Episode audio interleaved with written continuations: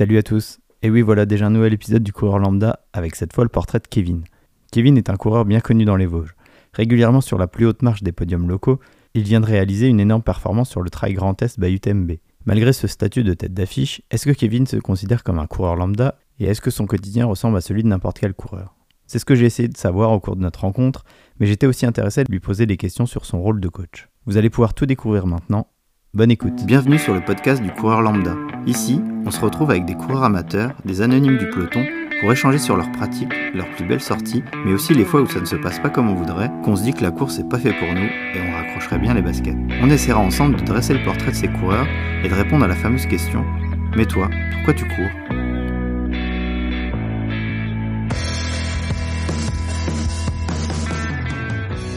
Salut Kevin, Salut.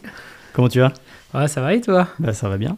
Merci de m'accueillir au sein du club euh, d'athlètes de Saint-Dié. Ouais, Ça, c'est ça. fait longtemps que j'ai pas enregistré à l'extérieur, mais voilà, ça fait du bien de sortir un peu. Ouais, c'est un réel plaisir. Tout près de l'Ormont, tout près de la piste. Ouais, on euh, est pas mal. J'ai pu mm. en profiter juste avant. euh, aller faire un petit tour en forêt. Euh, bah, on va commencer par te présenter. Euh, Qui es-tu? Alors moi, euh, c'est Kevin Amado, euh, j'ai 33 ans, euh, deux enfants, je suis marié, euh, j'habite à Saulcy-sur-Meurthe. Euh, j'ai- mes enfants, ils ont 8 ans et 11 ans. Et puis, euh, je suis électromécanicien. Je sais que tu as déjà écouté le podcast parce que quand je t'ai contacté, tu m'as tu m'as dit que tu avais écouté des, quelques épisodes. Euh, donc la première question, tu la connais. euh, c'est quoi pour toi un coureur lambda? Et est-ce que tu te considères comme tel? Alors, depuis que j'écoute le podcast, depuis l'épisode de Johan, chaque fois, je me dis, est-ce que j'ai un coureur lambda ou ça Et ouais, clairement, oui. Je suis un coureur lambda parce que euh, on se prend pas la tête, il n'y a pas de sponsor, il n'y a pas de- d'obligation de, faire telle ou telle course. Euh, quand on va au départ d'une course, on a tous la même envie. Ouais. Ça veut dire d'être au départ de la course, de se faire plaisir, de voilà. Alors certes, euh, on a tous euh, des capacités différentes, on a tous une envie différente euh, de progresser ou d'aller de se faire du mal plus que d'autres. Mais au départ, au, au fond du, on a la même envie, la même passion qui est la course à pied, quoi. Donc pour toi, tu es un coureur lambda malgré euh, la victoire à la Vallée des Lacs. Bah, je ne veux pas faire tout ton palmarès, mais euh, voilà, tu as Oui. gagné le 18 km de la Vallée des Lacs il y a, il y a quelques semaines. Euh, marathon de Paris, même si ça s'est pas passé comme tu veux, moins de 2h50, euh, ça, ça cause quand même. Alors c'est pas ton meilleur temps, je crois. Ah non, très loin. Non, là, on en parlera peut-être un peu. Ouais. Euh, Huitième du trail du Grand Est, euh, bah, UTMB sur le 50 km. Et, puis euh, vainqueur du trail des Roches, mais ça tu l'as déjà gagné plusieurs fois, euh, mais notamment record de l'épreuve avec, euh, j'en avais parlé avec Johan, une, Mhm. euh, une épreuve où vous aviez envie de, de marquer un peu le coup et puis vous êtes tiré la bourre euh, fort fort euh, du début à la fin. Donc, Ouais. euh, donc malgré tout ça, pour toi, voilà, coureur lambda, euh, ça te parle quand même. Ouais, c'est. Après, voilà, on a tous. euh, c'est une définition un peu complexe. On a tous envie de dire coureur lambda. Il y en a qui vont dire bah non, tu fais des podiums, des courses du coin, t'es pas, un- t'es pas un coureur lambda, tu, tu vas à telle vitesse, tu vas tout ça. Mais la passion, elle est là. Et l'envie, elle est là. Et puis surtout que on n'a pas de contraintes. Euh, pas de sponsoring, rien du tout. Euh, si je vais faire une course, je vais faire une course. Si j'ai pas envie de la faire, je vais pas la faire. Du coup, euh, Ouais. coureur lambda, quand j'ai envie de courir, j'y vais. Quand j'ai pas envie de courir, j'y vais pas. Et puis voilà, c'est tout. Pas de prise de Donc, tête. pas de prise de tête. Non, c'est très au feeling. On va remonter euh, quelques années en arrière. Euh, tu, ton enfance, tu es originaire d'où? Alors moi, je suis un pur forfollet. Corsieux. D'accord. ouais, j'ai j'ai passé toute mon enfance à Corsieux.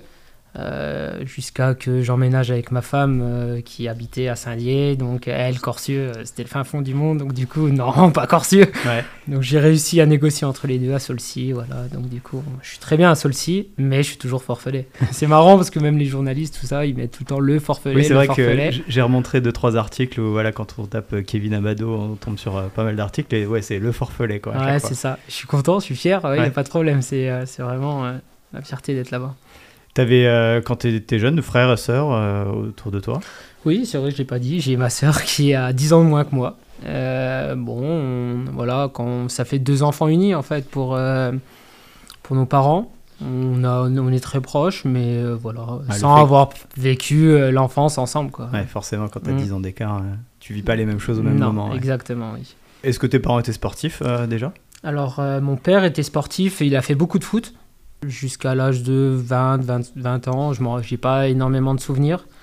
Euh, il a repris la course à pied après, bon, je pense qu'on en reparlera, c'est lui qui a un peu donné l'envie aussi de, de s'y mettre. Plus tard, il avait 40 ans, il avait envie de perdre du poids, tac, il s'est relancé. Donc du coup, ça, j'ai suivi euh, vraiment euh, son, son, sa montée dans la course à pied.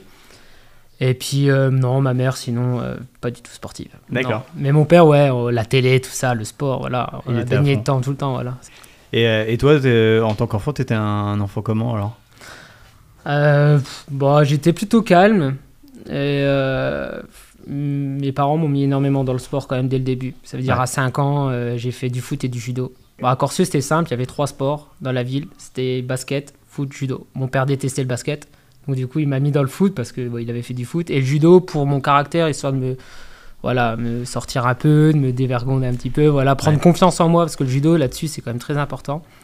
Et donc du coup, euh, j'ai fait euh, 20 ans de foot et euh, 18, ouais, 15 ans de, de judo. Quoi. Ok, t'as gardé les deux euh, Ah ouais, assez je- longtemps. ouais. ouais, quand je commence un truc, je suis tendance à aller jusqu'au bout des trucs. Euh, par exemple, le judo, je m'étais dit euh, j'irai jusqu'à la ceinture noire. J'ai été jusqu'à la ceinture noire. Jusqu'à 18 ans, j'ai fait du judo. Quoi. Le judo, quand t'es gamin, c'est un sport hyper intéressant, hyper complet. Même, même euh, au-delà de la technique du judo, tu, tu fais beaucoup de. Un peu à l'image de la gym, où tu fais beaucoup de, de parcours, de développement. Même l'athlé, je trouve que la démarche de l'athlé euh, pour les plus petits, euh, elle est cool parce que tu fais pas de l'entraînement d'athlé. euh, J'ai mes enfants qui sont passés par là. Les Mm. écoles d'athlé, euh, en termes de développement psychomoteur, c'est super intéressant. Ouais, je, bah moi j'ai mis ma fille à la BD Gym. Ouais. Je trouve que la gym, ouais, c'est vraiment bien ça. Et le judo ressemble énormément, comme tu dis, à la, à la gym. Et le judo, ça permet de, euh, de- du corps à corps, de tout ça. Ça permet vraiment d'avoir une confiance plus en soi quand on, on en manque. Et puis au contraire, quand on est trop, on a trop de, à se dépenser, et bah le judo, ça permet aussi de se De canaliser, de se calmer.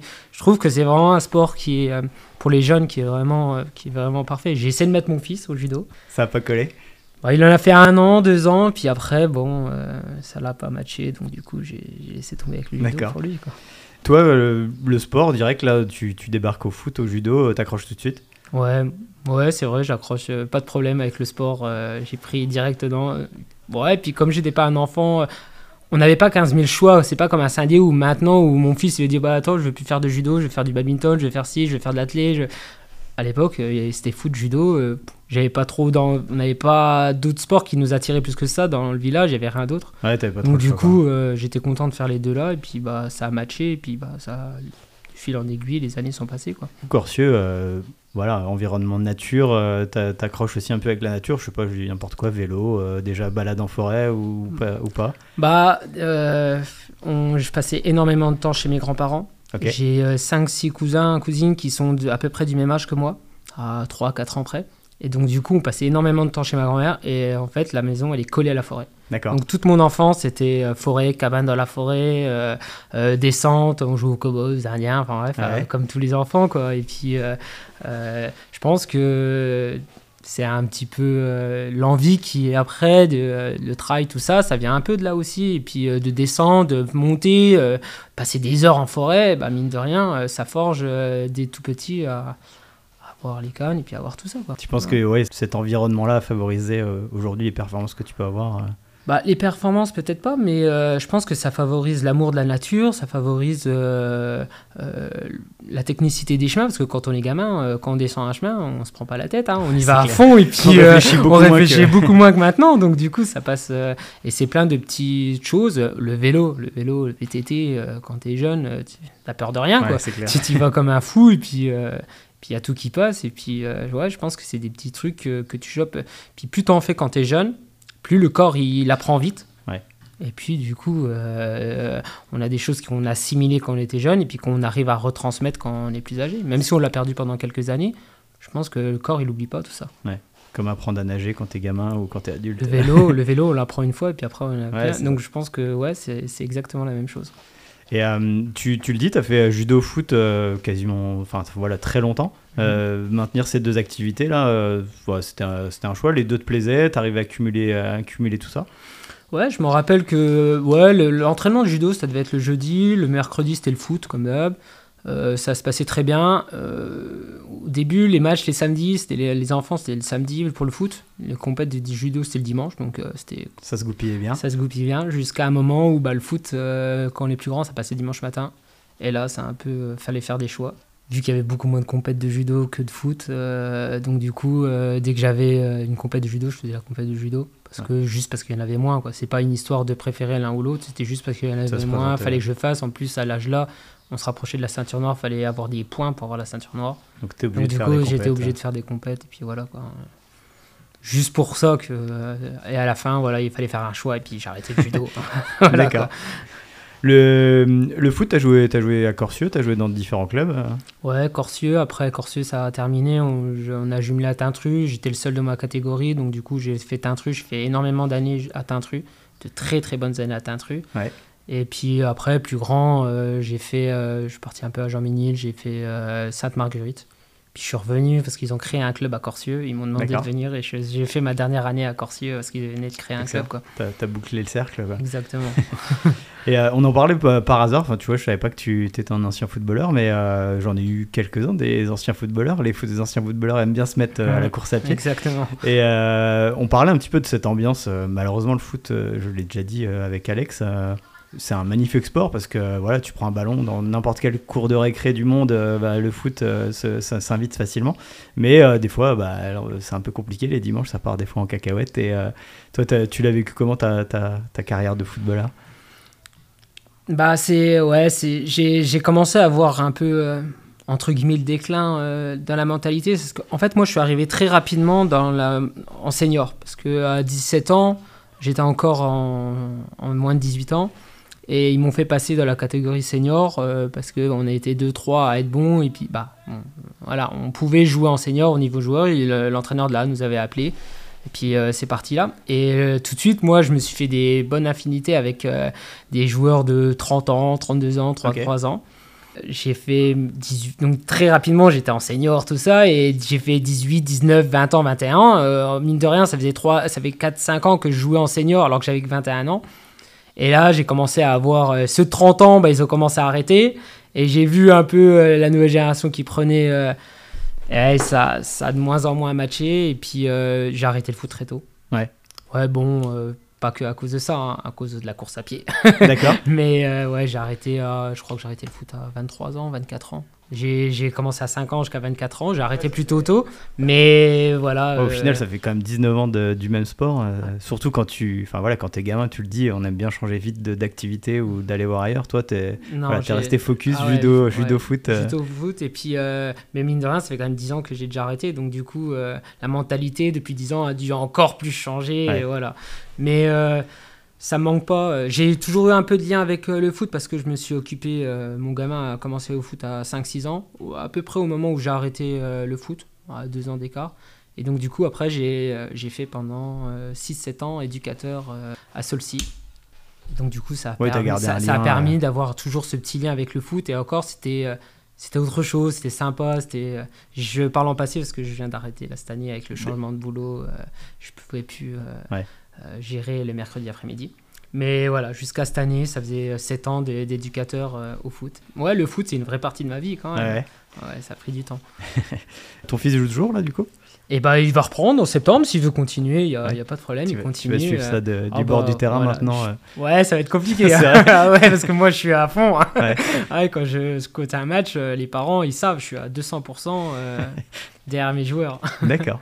Et le, le judo, euh, comment ça s'est fini euh, Parce que plus le temps, parce que. Ouais, parce qu'il fallait faire un choix. À 17 ans, euh, il y avait déjà le foot. il y avait en plus des sorties un peu plus. Donc, du coup, ouais, non, il fallait faire joint. Puis j'étais arrivé au bout. J'étais arrivé au bout. T'as eu ta ceinture J'ai eu noire, ma c'était un peu ceinture noire. hein. J'avais fait ouais, 12-13 ans de, de judo. J'avais accompli plein de choses que, que j'étais content. Et puis, bah voilà. C'est quoi tes meilleurs souvenirs euh, judo? Judo, bah une, une victoire en championnat de Lorraine euh, au judo. Bon, c'était les ceintures de couleur, donc du coup ils ont enlevé. J'étais une ceinture marron, il n'y avait pas de ceinture noire, mais bon, voilà, champion de Lorraine, une fois ou deux, champion des Vosges. J'ai été aux interrégions, euh, donc là c'était clairement un autre niveau. euh, Je me suis fait démolir. En plus, on senti la différence énormément de routes euh, pour ça. Et ouais, c'est. je me suis fait démolir. mais bon, c'est une bonne expérience, voilà, on voit un autre niveau. Ouais. C'était sympa. T'a- T'arrives à accumuler, euh, bah, tu le dis, hein, euh, adolescence, on a envie des fois de faire autre chose, les copains, la sortie et tout. Toi, le, le sport, ça a toujours fait partie de, de ton rythme de vie. euh, t'as- voilà, tu t'es pas posé la question. Ouais, clairement, le sport, c'était, euh, c'est ma vie. bah, je peux le dire encore au présent parce que c'est exactement ça. Depuis tout petit, je fais énormément de sport. Donc en primaire, il y avait le foot et le judo, les, les week-ends, les compètes, tout ça. Et quand je suis arrivé au collège, j'ai fait classe sportive foot à. Saint-Dié. Donc du coup, euh, classe sportive foot, c'était 4 heures de foot en plus, les 2 heures d'entraînement, le match.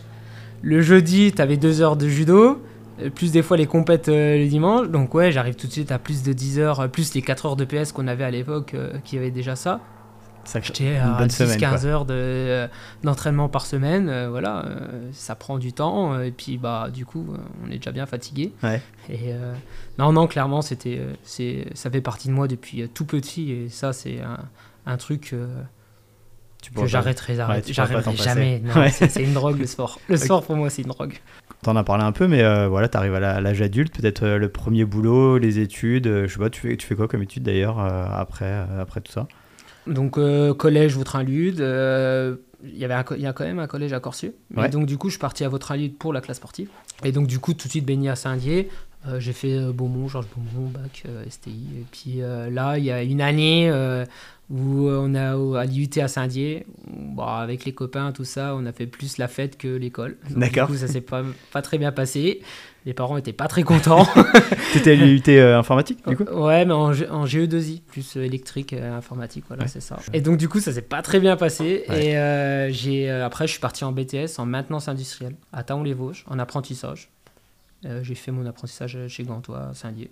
On sort de là, tout de suite chez, chez Gantois, en maintenance, euh, euh, électricité, de la, de la mécanique. euh, je- après, je suis parti chez Marcia pendant 8 ans.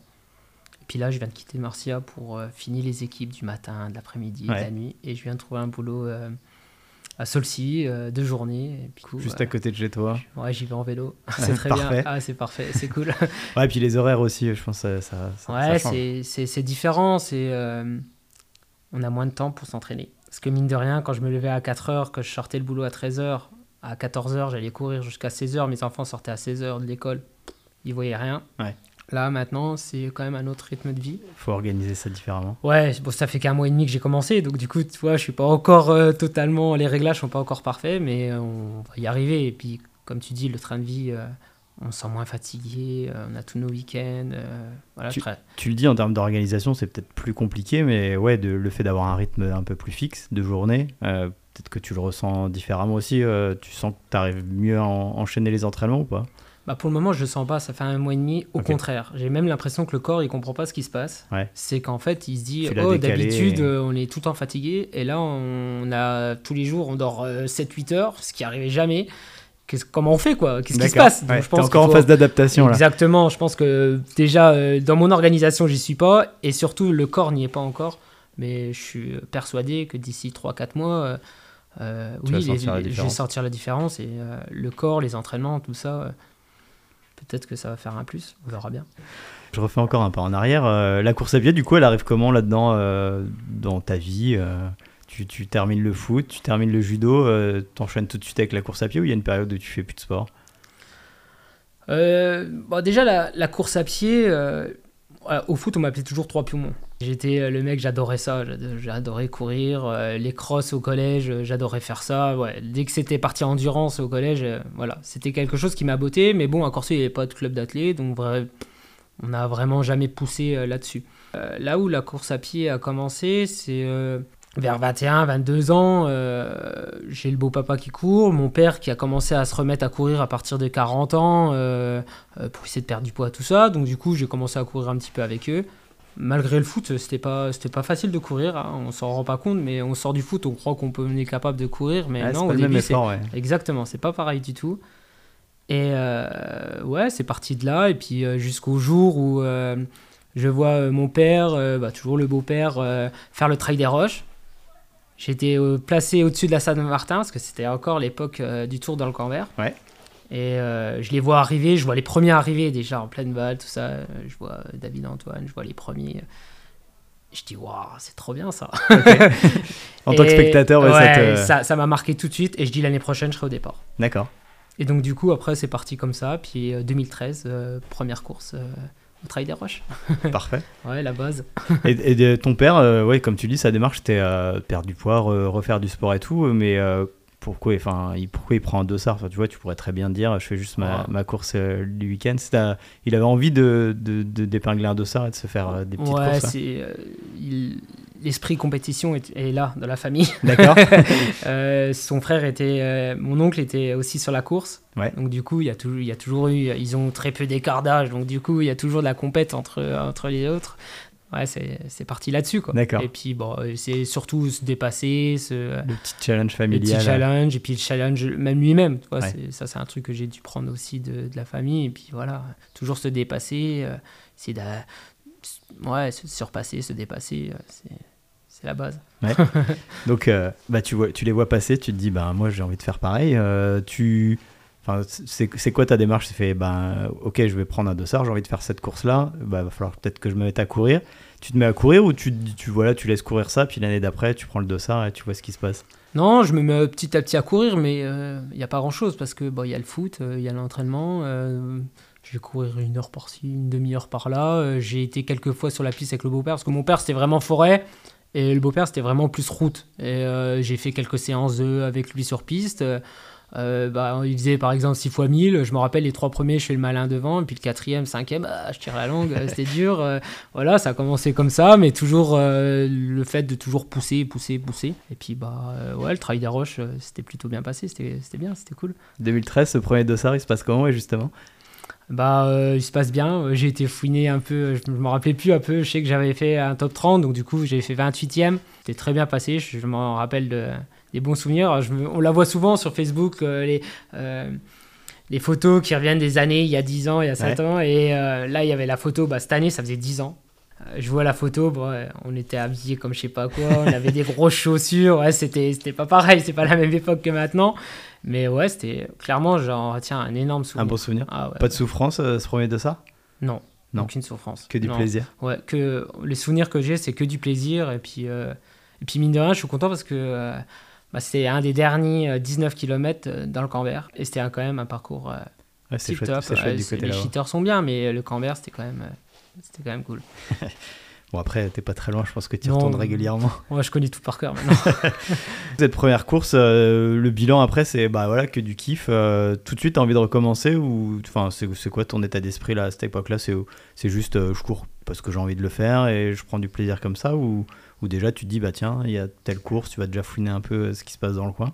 non, c'est euh, non, c'est pas tout de suite. euh, J'enchaîne toutes les courses parce qu'il y a le foot. D'accord. Du coup, en Ouais. fait, les dimanches, euh, tous les dimanches, ils sont pris. Non, non, c'est plus. J'aime. Je, me, je continue à courir, on progresse, on, on va faire un petit peu, mais pas dans l'optique tout de suite de, bah, dans l'année de faire 10 dossards. Quoi. Ouais. Non, non, j'ai même pas de souvenir. Euh, le prochain dossard, ça se trouve, c'était un an, un an et demi plus tard. quoi. D'accord. Euh, ouais, ouais, il n'y a, y a pas eu euh, pas énormément de souvenirs là-dessus, mais il y a. Il n'y a pas eu tout de suite un emballement des dossards pour, pour continuer. Non, c'était plus une optique de ouais, j'ai adoré. Mais bon, pour le moment, il y a le foot. Donc, Ouais. on fait Tu du foot. comme ça, voilà, euh. je garde ça. Et puis, je vais courir en entretien. Puis, pour le plaisir, voilà, juste comme ça. La bascule, elle se fait quand t'arrêtes euh, le foot? La bascule, elle se fait un peu avant. La bascule, euh, elle s'est fait pendant deux, deux ans, trois ans où euh, on se dit mince, je joue au foot, mais j'ai envie d'aller courir, j'ai envie de faire des dossards. Ouais, c'était pendant deux, trois ans, j'ai euh, j'ai commencé à hésiter, euh, à me dire mince, qu'est-ce que je fais Euh, Je vais faire la course là, mais mince, il y a le match. Ouais, parce que enfin, ça reste contraignant, quoi. Tu vois, comme tu le dis, hein, c'est entraînement deux fois par semaine, le, ma- les matchs tous les dimanches. Enfin, ça prend de la place, quoi. Et surtout, le problème, c'est qu'au début de la course à pied, bah, on a les petites blessures des coureurs. Ouais. Ah bah le coach n'était pas content. Ah c'est- oui. Quand le lundi tu reviens, que t'es un peu cagneux, j'imagine que. Ouais, bah ça, entre guillemets, ça, ça passe. Ce qui passe pas, c'est quand t'as un petit TFL. Ouais. que euh, pendant le match, bah, t'arrives plus à courir parce que bah, le TFL, euh, t'as trop poussé euh, pendant euh, les kilomètres euh, pendant 3, 4 mois, 5 mois. Et puis du coup, ton corps, il dit Oh, qu'est-ce qui se passe là? Et ouais, donc du coup, là, je me rappelle, j'étais à Sainte-Marguerite, j'ai loupé 3-4 mois parce que j'avais le TFL, mais vraiment, j'arrivais pas à courir plus que 20 minutes. Et même à l'entraînement, Ça devient un peu conflictuel. et donc, du coup, ouais. Et donc, du coup, là, on se pose vraiment la question qu'est-ce que tu as envie de faire? J'ai arrêté déjà le niveau régional à Sainte-Marguerite parce que euh, c'était trop contraignant pas- par rapport à la course à pied. J'ai décidé de faire mon année à Corsieux en me disant oh, petit niveau, on arrivera à faire les deux. Et au final, euh, non, la course à pied a pris le dessus. Puis à, à 24 ans, 25 ans, j'ai arrêté le foot. Ouais. Et que la course à pied. À fond dans la course à pied. À fond. Après. Tu disais tout à l'heure, euh, tu prends un dossard par-ci par-là et tout. euh, elle vient d'où cette envie de, ben, comme on le dit, hein, une, une- une pratique de course à pied, ça peut très bien être le dimanche ou euh, deux, trois fois par semaine, je vais courir tout seul dans mon coin. Toi, tu as vraiment cet esprit-là, tu as besoin, de- alors peut-être pas de te mesurer aux autres, tu vas, tu vas me le dire, mais te mesurer à, à toi-même aussi peut-être. Tu as, vraiment cet esprit compétition. euh, pour toi, le, le fait d'accrocher un dossard, ça reste une finalité quand même? Euh, moi, déjà, avant tout, c'est vraiment l'effort de moi-même. Ouais. J'adore me surpasser, me dépasser et toujours aller plus loin, plus loin. Je veux sentir la progression euh, avancer. Ça, c'est vraiment la, la chose la plus primordiale pour moi. Après, euh, une course, euh, si on peut être devant l'adversaire, on, essaie d'y être. Mais euh, parce que oui, j'ai l'esprit compétiteur, mais j'ai déjà l'esprit compétiteur sur moi-même avant sur les autres. Ça veut dire si je me fais battre par. De toute façon, en course à pied, si tu te fais battre par quelqu'un qui est plus fort de toi, très rarement, si t'es moins fort, c'est quand même dur d'être. de- c'est rare. hein. C'est pas comme au foot euh, une Un- un surprise but, en Coupe euh, de ouais. France, voilà. Euh, un mec qui, qui est plus fort que toi sur 10 courses, ah, si tu arrives déjà à le battre une fois, c'est déjà un miracle. hein, euh. Mais ouais, non, c'est déjà par rapport à moi. Vraiment me surpasser, me dépasser. Et puis voilà, j'ai toujours une. euh, Je suis- je suis dur envers moi. Donc du coup, euh, je vais être très rarement content de ce que je fais. Et, euh, et donc du coup, ça, ça permet de besoin, progresser. t'as besoin ouais. de taper dedans et pour, Ouais, euh, pour voir que tu. Ah, ça, je kiffe. C'est vrai. ah ouais, j'adore ça. Je sais que quand j'avais. Bah, tu l'as dit, t'es assez proche de Johan euh, et euh, t'as commencé le podcast euh, parce qu'il est passé ici aussi. Et Exactement. lui, ce qui m'avait surpris là, quand euh, on avait discuté, c'est vraiment lui, c'est. C'est un plaisir, enfin vraiment, euh, il, il s'éclate dans l'effort et quand il va faire une sortie, même s'il se dit tiens aujourd'hui ça va être de faire ce petit tour là, il y a toujours un segment ou un truc où il va se mettre dans le rouge à fond. T'es un peu dans ce même esprit là. Non, non, euh, de toute façon, on le voit bien euh, sur Strava. euh, moi, Johan est incapable, j'ai l'impression qu'il est incapable de courir doucement. moi, non, c'est euh, c'est totalement faux. Ça veut dire que je peux courir avec mon père, je peux faire deux heures avec mon père, il n'y a plus de problème. On le fait moins, Ouais. parce que l'écart, c'est un peu plus, mais au début, euh, jusqu'à il y a, il y a deux, trois ans, euh, ça me dérangeait pas d'aller faire deux heures avec mon père. hein. Euh, Là-dessus, euh, moi, s'il faut courir. Non, moi, je courir doucement, discuter, papoter pendant deux heures. Si c'était prévu, c'est prévu. Si c'est prévu de bosser, on bosse. Ouais. Voilà. Mais ouais, je, suis très. J'aime bien faire les choses correctement, mais je pense qu'il y a de temps en temps, il faut être capable de courir doucement, voire même très doucement. D'accord. Et ça, ça me... aucun problème Ça te là-dessus. pose pas de problème. T'as pas juste- euh, de pour que ta sortie soit rentable entre guillemets, hein, mais euh, pour que tu aies eu l'impression de faire un effort, t'as pas besoin de forcément de taper dedans à un moment. euh. Non, non. Et puis euh, j'ai depuis très longtemps, j'ai compris que pour progresser, il faut courir doucement. Donc ça, non, j'ai aucun problème. Et puis au contraire, ça fait du bien. Pour pouvoir pousser, des fois pousser vraiment très très fort, il faut des fois ne pas pousser du tout. Ouais. Pour, euh, voilà. Et euh, ouais, ça c'est c'est clairement, ça me dérange pas du tout. Le jour où tu fais le choix d'arrêter le foot et de te mettre à la course à pied, euh, c'est quoi la démarche? Tu le dis, c'est parce que tu as envie de, performer par rapport à ce que tu es capable de faire. Tu, te mets tout de suite dans une démarche d'entraînement, c'est-à-dire que bah voilà, tu arrêtes le foot, forcément, il y a des, creux puisque tu vas plus à l'entraînement. Tu remplaces ça directement par la course à pied ou, euh, tu fais un peu comme tu le sens et tu y vas quand tu veux? J'y vais comme j'y veux. Et puis en plus, euh, euh, donc du coup, j'ai eu des enfants quand même assez tôt, à 21 ans et euh, 24 ans. Ça prend du temps aussi, ça? Ça prend du temps au début. Donc du coup, c'est à cette période euh, où la, la course à pied a permis d'y aller quand j'avais le temps. Donc ça, c'était quand même euh, par pas rapport au par foot, des horaires. euh. ce qui était le con- la- les contraintes du foot et puis les déplacements par-ci par-là, euh, la buvette qui traînait un peu plus longtemps. euh, Surtout à Tintru. et euh, et euh, ouais, euh, c'était contraignant. Que là, la course à pied, il n'y a plus ça. C'est ça, c'est, t'as un, euh, t'as un je- petit créneau, hop, tu sors les baskets. et- Ça, c'est ça, c'est cool. Quoi. En plus, c'est à la période où j'ai euh, j'habitais à Solcy. Je connaissais pas le Canberra, donc là, euh, c'était en mode découverte tout le temps. Et puis c'était les premières années à Solcy, c'était un kiff total parce que je trouvais des chemins partout. Et Ouais. chaque, chaque sortie, j'avais l'impression de, de retrouver des. Donc euh, j'agrandissais les une heure, une heure et demie, deux heures. Mince, je me suis perdu, mince. mais ouais, c'était. ça a commencé, ça a commencé vraiment par là, par la découverte du Canberra, qui a fait que que j'ai commencé à aller courir de plus en plus longtemps et puis que euh, mais vraiment en optique en mode euh, découverte. Ouais, Ouais. je suis bien en forêt, Ouais, voilà, j'ai envie de découvrir Et les chemins. Et... Et c'est vraiment là où le... j'ai passé le cap de, euh, de la course à pied où ouais, j'aime bien le dossard, ou en mode je me sens bien en forêt. C'était vraiment à cette époque-là que ça fait, ça fait la différence et après c'était parti quoi. À quel moment tu, tu te rends compte que tu performes, parce qu'on peut le dire euh, comme ça, à un moment, euh, voilà, tu te rapproches des podiums, tu fais peut-être tes premiers podiums, euh, ça, ça vient assez vite dans ta pratique? Euh, mon premier podium, il me semble que c'était au Vermontrail. Alors, je devais faire troisième. À l'époque, il y avait encore un certain Michael Warpy qui était, euh, qui était devant moi. Et euh, ça doit être en euh, 2016, 2017. Ouais, au bout de 3 ans, 4 ans de, par rapport au premier dossard. euh, c'est pas arrivé tout de suite, hein, Ouais, ça, ouais. ça a mis un peu de temps. Euh, puis après, euh, on se rapprochait, top 10. Mais le problème que j'ai eu à l'époque, c'est que j'ai, comme beaucoup de coureurs, on a le problème, et c'est ce que j'essaye aussi maintenant de faire passer le message, c'est qu'on essaye de monter trop vite dans les kilomètres. Ouais. Et en fait, euh, c'était pas bon.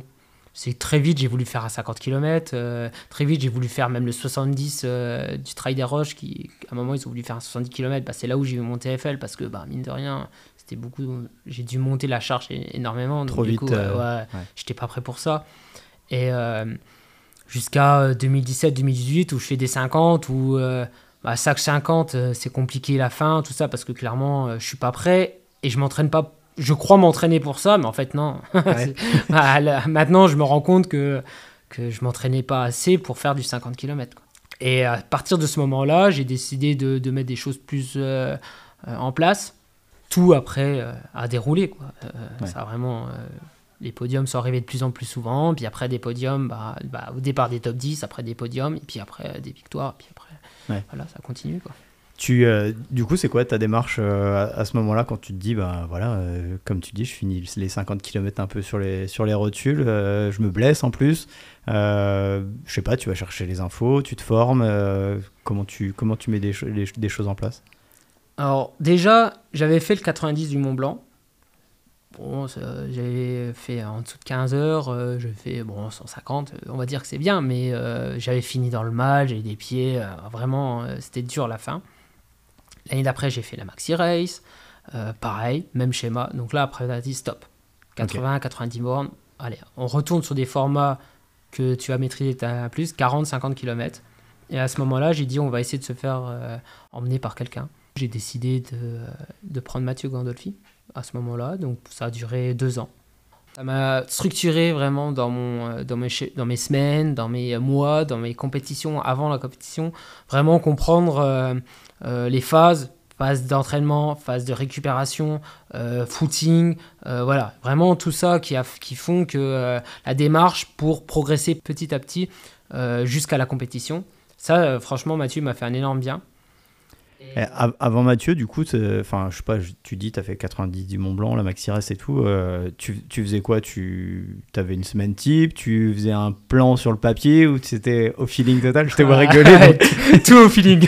Ah ouais, ouais, c'était vraiment euh, au feeling. euh, J'allais dans le Cambert, je faisais les segments, je faisais de la partage, je faisais deux heures. ouais, c'était vraiment tout, vraiment au feeling. Ouais.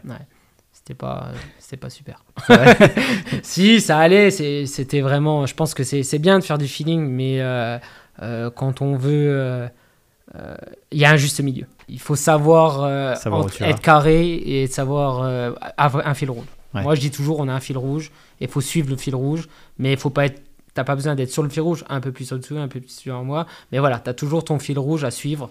Et je- maintenant, j'ai trouvé ma phase et puis voilà, ça se passe, ça Ouais. se passe super bien. Tu te fais accompagner 2-3 ans par Mathieu.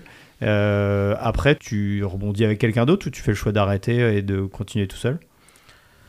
Euh, le changement s'est fait que euh, c'est parti avec la CHM en fait. Parce que j'ai deux, trois copains qui sont venus me voir. Ils m'ont demandé de venir euh, coacher euh, le club pour le demi-fond. Donc la CHM, le club d'athlètes Saint-Dié. Ouais, exactement. C'est euh, deux copains qui, euh, qui sont présidents et puis euh, l'autre qui faisait le, comité. Et donc, du coup, ils sont venus me voir, ils m'ont demandé Kevin, ça t'intéresse pas? Au début, je me sentais pas légitime. hein. Je dis ouais, bon, peut-être, j'ai des, des bons résultats, mais voilà, moi je suis quelqu'un, je. Ah, si, t'inquiète, ça va le faire. Bon, bah, allez, go, on y va. Et puis, du coup, j'avais toujours un peu Mathieu entre les deux. Et puis petit à petit, je faisais moins les entraînements de Mathieu, puis parce que les deux n'étaient plus. Ouais, c'est chouette. Ouais. Et puis entre temps, bah, malgré tout, j'avais appris et je m'étais intéressé. Et j'étais parti dans une optique où euh, toute cette filière, ça m'intéressait énormément. Ok. Ouais, en deux ans, j'ai euh, j'ai vraiment appris plein de choses euh, grâce à Mathieu, mais aussi énormément grâce à ce que j'ai lu, grâce maintenant au réseau. On voit tellement de trucs qu'on on peut apprendre très facilement. Donc il y a plein de choses et ouais, ça m'a plu et puis bah matcher, c'est parti quoi. Je fais une petite parenthèse parce que la question vient et puis si je te la pose pas maintenant, je vais l'oublier.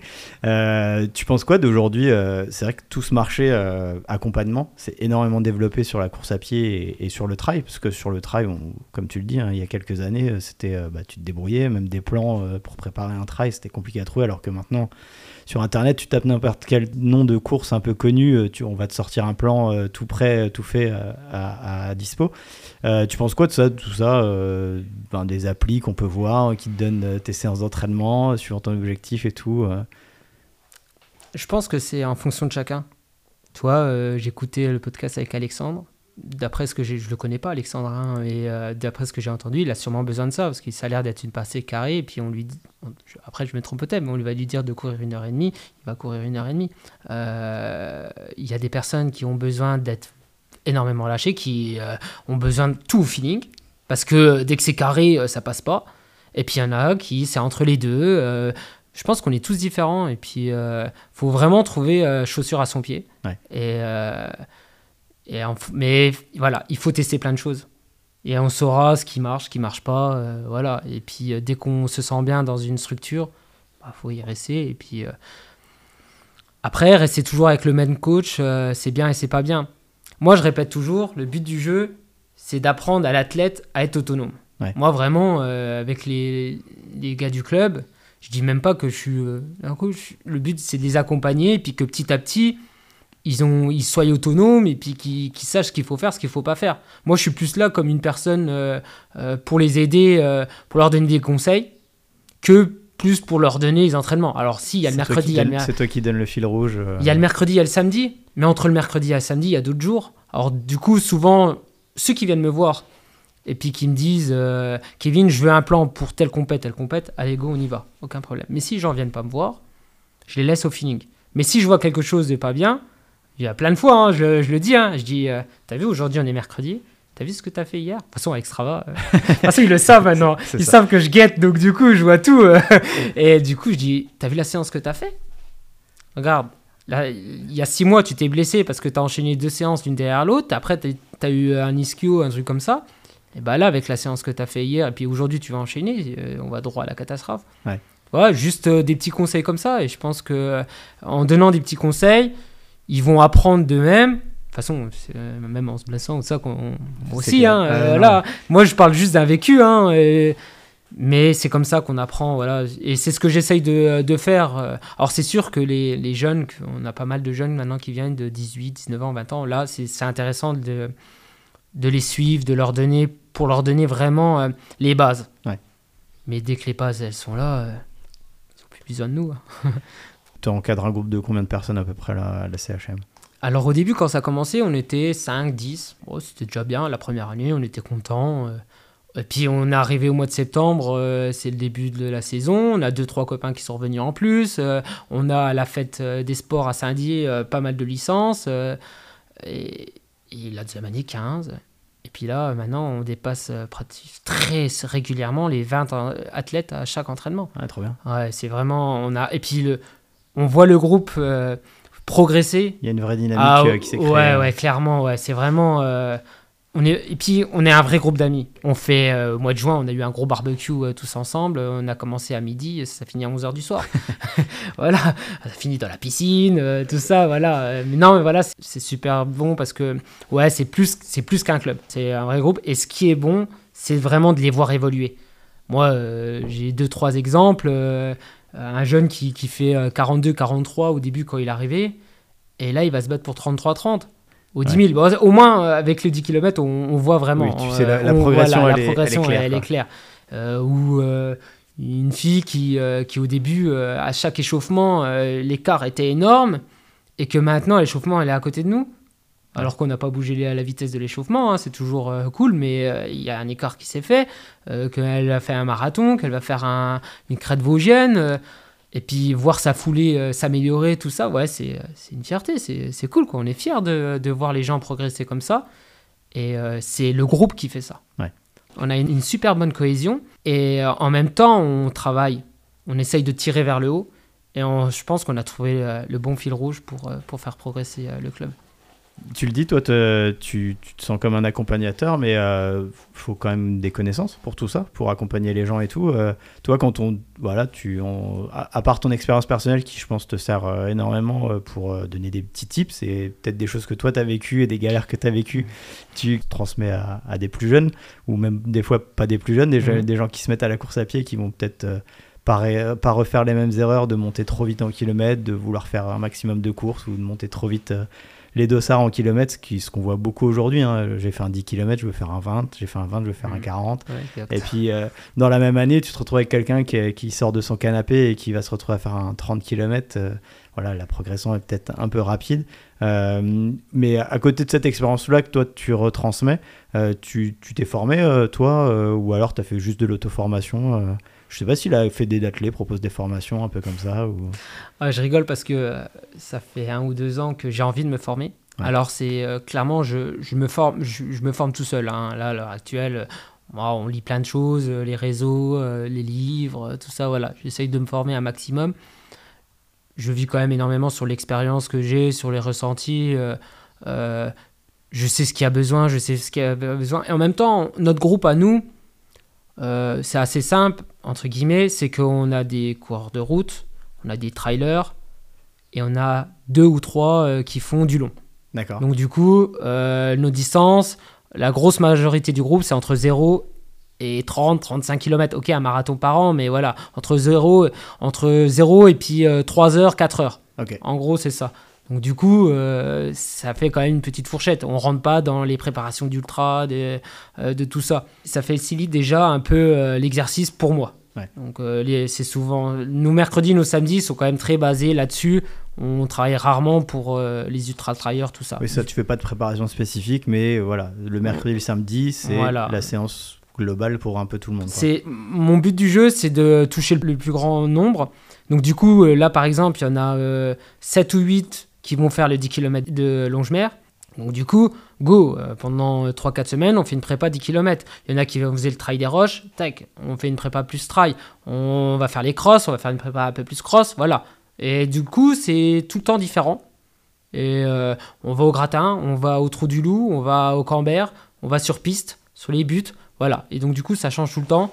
Et, euh, et puis ça plaît, voilà. C'est, Ouais, euh, ça, que- ça touche tout le monde. Ouais, et ça. donc du coup, Puis la, euh, la personne qui veut se préparer un peu plus spécifiquement, elle peut le faire à côté. Quoi. Exactement, Mais que la séance et- du mercredi, c'est une séance. euh, Voilà, mercredi, samedi, c'est du travail là-dessus. Après, si tu veux faire ton, ton ultra, tu peux faire ta séance de 2000 le samedi et le dimanche faire tes 3-4 heures, ça travaille très bien. hein. Clair. Ouais, donc du coup, voilà, après, il y a les autres jours de la semaine. Et s'il y a besoin de me demander des conseils, bah, je, je serai là aussi. Mais dans le club, on est 4-5 à faire un peu de long. Mais je reviens un peu au- sur le fait de, euh, de la formation. C'est très compliqué de se former avec la Fédé. Euh, ils ont un listing sur, euh, sur leur site euh, de la Fédé avec plein, plein, plein de formations. Mais il faut toujours commencer par les, les bases. Des trucs qui sont un peu. qu'on n'a pas besoin, quoi. Mais il faut passer par là. D'accord. Et aller à Paris, aller à Nice pour 3 heures d'une formation où en fait tu vas sortir de là et puis qu'il n'y a rien, c'est pas très intéressant. Il n'y a pas de validation d'acquis ou de. Non, il n'y a pas de ça. Et euh, ce qu'il faudrait, c'est que moi, ce que j'aimerais bien trouver, c'est une formation, et ce que je réclame euh, au président et tout ça, c'est une formation d'une semaine. Moi, Ouais. je suis capable de prendre une, une semaine de euh, congé, Pour te Et- former. et, mais on fait de A à Z tout. Et puis je sors de ma semaine, allez, c'est parti, on, Ouais. on y va, quoi. Juste, juste pour avoir des diplômes, des trucs comme ça. Et ouais, c'est quelque chose que j'aimerais bien pousser un peu plus loin. Après, j'ai que 33 ans, on a encore un peu le temps. Euh, je pense que d'avoir des diplômes, c'est quand même important de, de montrer qu'on est capable de faire ça. Euh, là, il y en a des gens, oh, t'es t'es pas légitime. Oui, c'est vrai, je suis pas légitime. C'est que de la connaissance de moi-même, c'est rien d'autre. Qu'on a trouvé une façon de faire qui fait que ça plaît à tout le monde. Ouais. On va dans le gratin, on va faire une séance de fractionnisme dans le gratin. Ça va monter un peu, ça va descendre, ça va faire du plat. Mais c'est pour moi, c'est aussi euh, important pour le coureur de route parce qu'il va travailler musculairement aussi. Va... Et une séance de 2000, bah, ça fait travailler l'allure. Et puis pour un, trailer, euh, je pense que c'est important aussi d'avoir une grosse caisse, de, savoir aussi courir un peu plus vite. euh, voilà, je pense que moi je dis toujours, je suis pas trailer, je suis pas un routard, je suis juste un coureur. Ok. Et donc du coup, moi j'aime tout. Et je pense qu'on est, en tout cas, j'essaye de faire que le groupe, il a, tout le monde ait la même mentalité là. Je suis, je suis content que notre groupe, euh, par exemple, euh, on a un Arthur à deux qui va faire un marathon, et puis qu'après, il, euh, deux mois après, il va faire le 175 km de l'UTMB en Alsace. Excellent. Oh, excellent. Et puis les deux sont passés nickel. Ça veut dire que On peut faire les deux. on peut faire les deux. On arrive à aligner des préparations où on court. De toute façon, les deux, on court. Donc, euh, alors c'est sûr, si tu as du plus spécifique, euh, tu vas faire une montagnarde, une échappée belle, travailler 2000 sur piste, je suis pas sûr qu'il y a un grand intérêt. Mais Ouais, dans... Après, ça dépend de la période de la saison aussi, quoi. Exactement. Et puis, euh, mais même dans 80-80% du temps, euh, je suis sûr que ça passe. Quoi. Le volume, il est là. Et après, il y a toujours une, une certaine expérience aussi euh, de chaque athlète. Mais je pense qu'on on arrive à tout faire. Et puis, ce qui, de toute façon, ce qui compte, c'est d'aimer ce qu'on fait.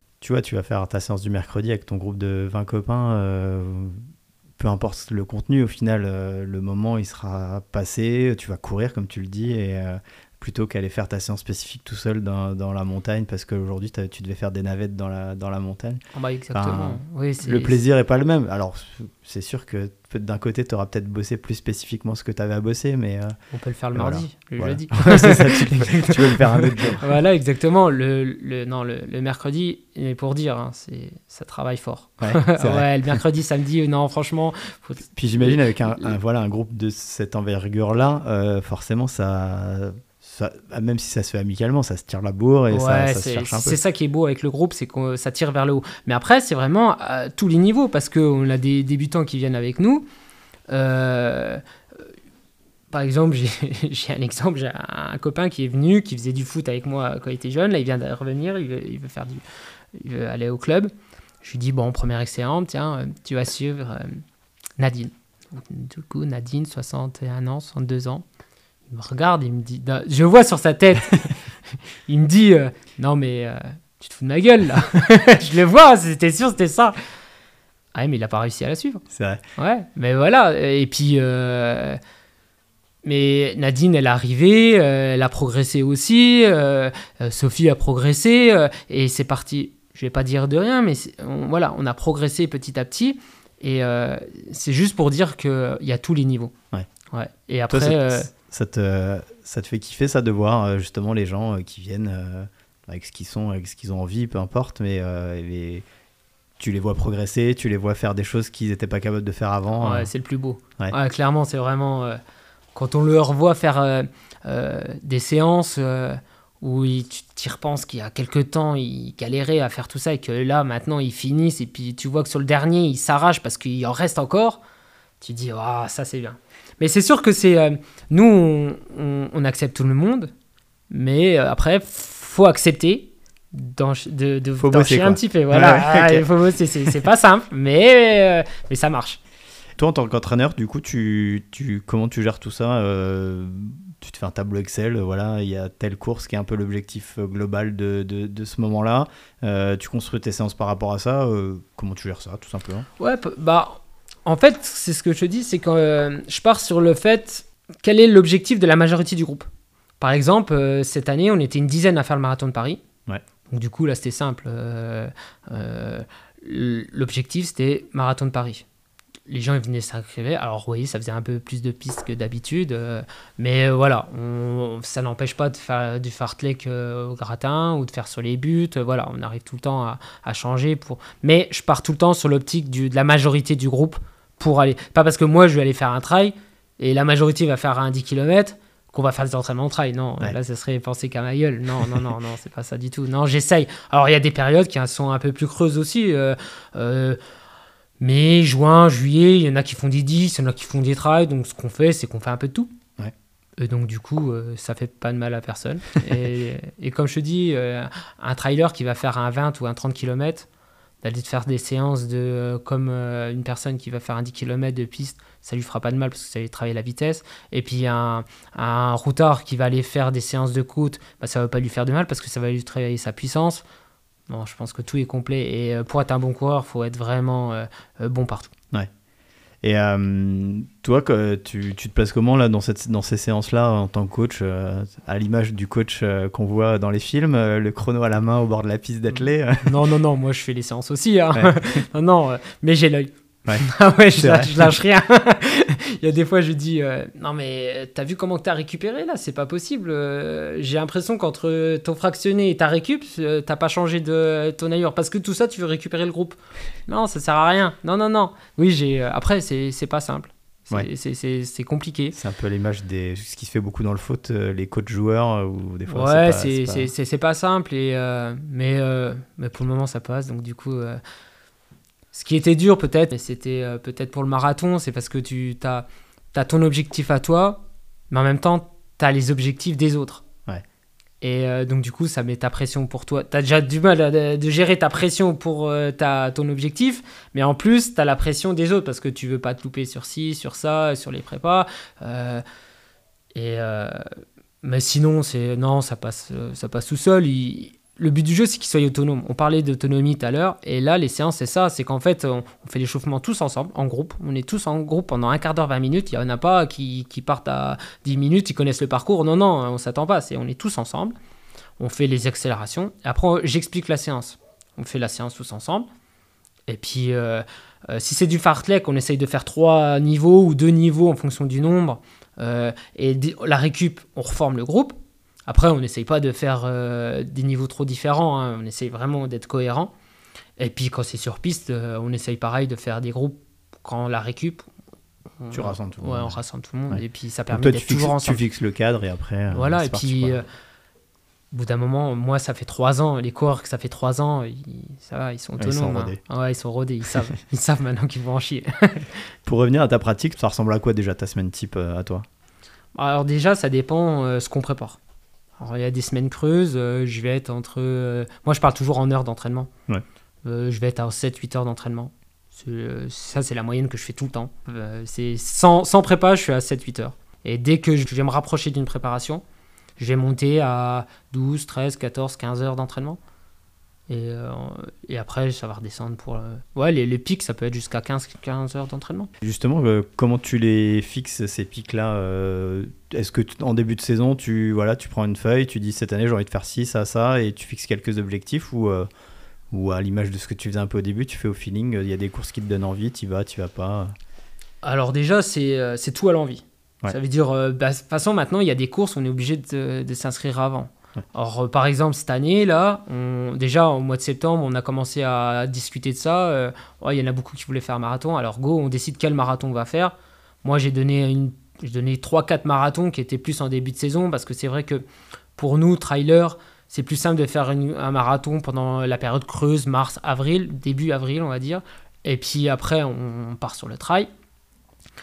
Et, euh, mais il faut le savoir avant, surtout sur les grosses, euh, les grosses courses, il faut s'inscrire, tout ça, voilà.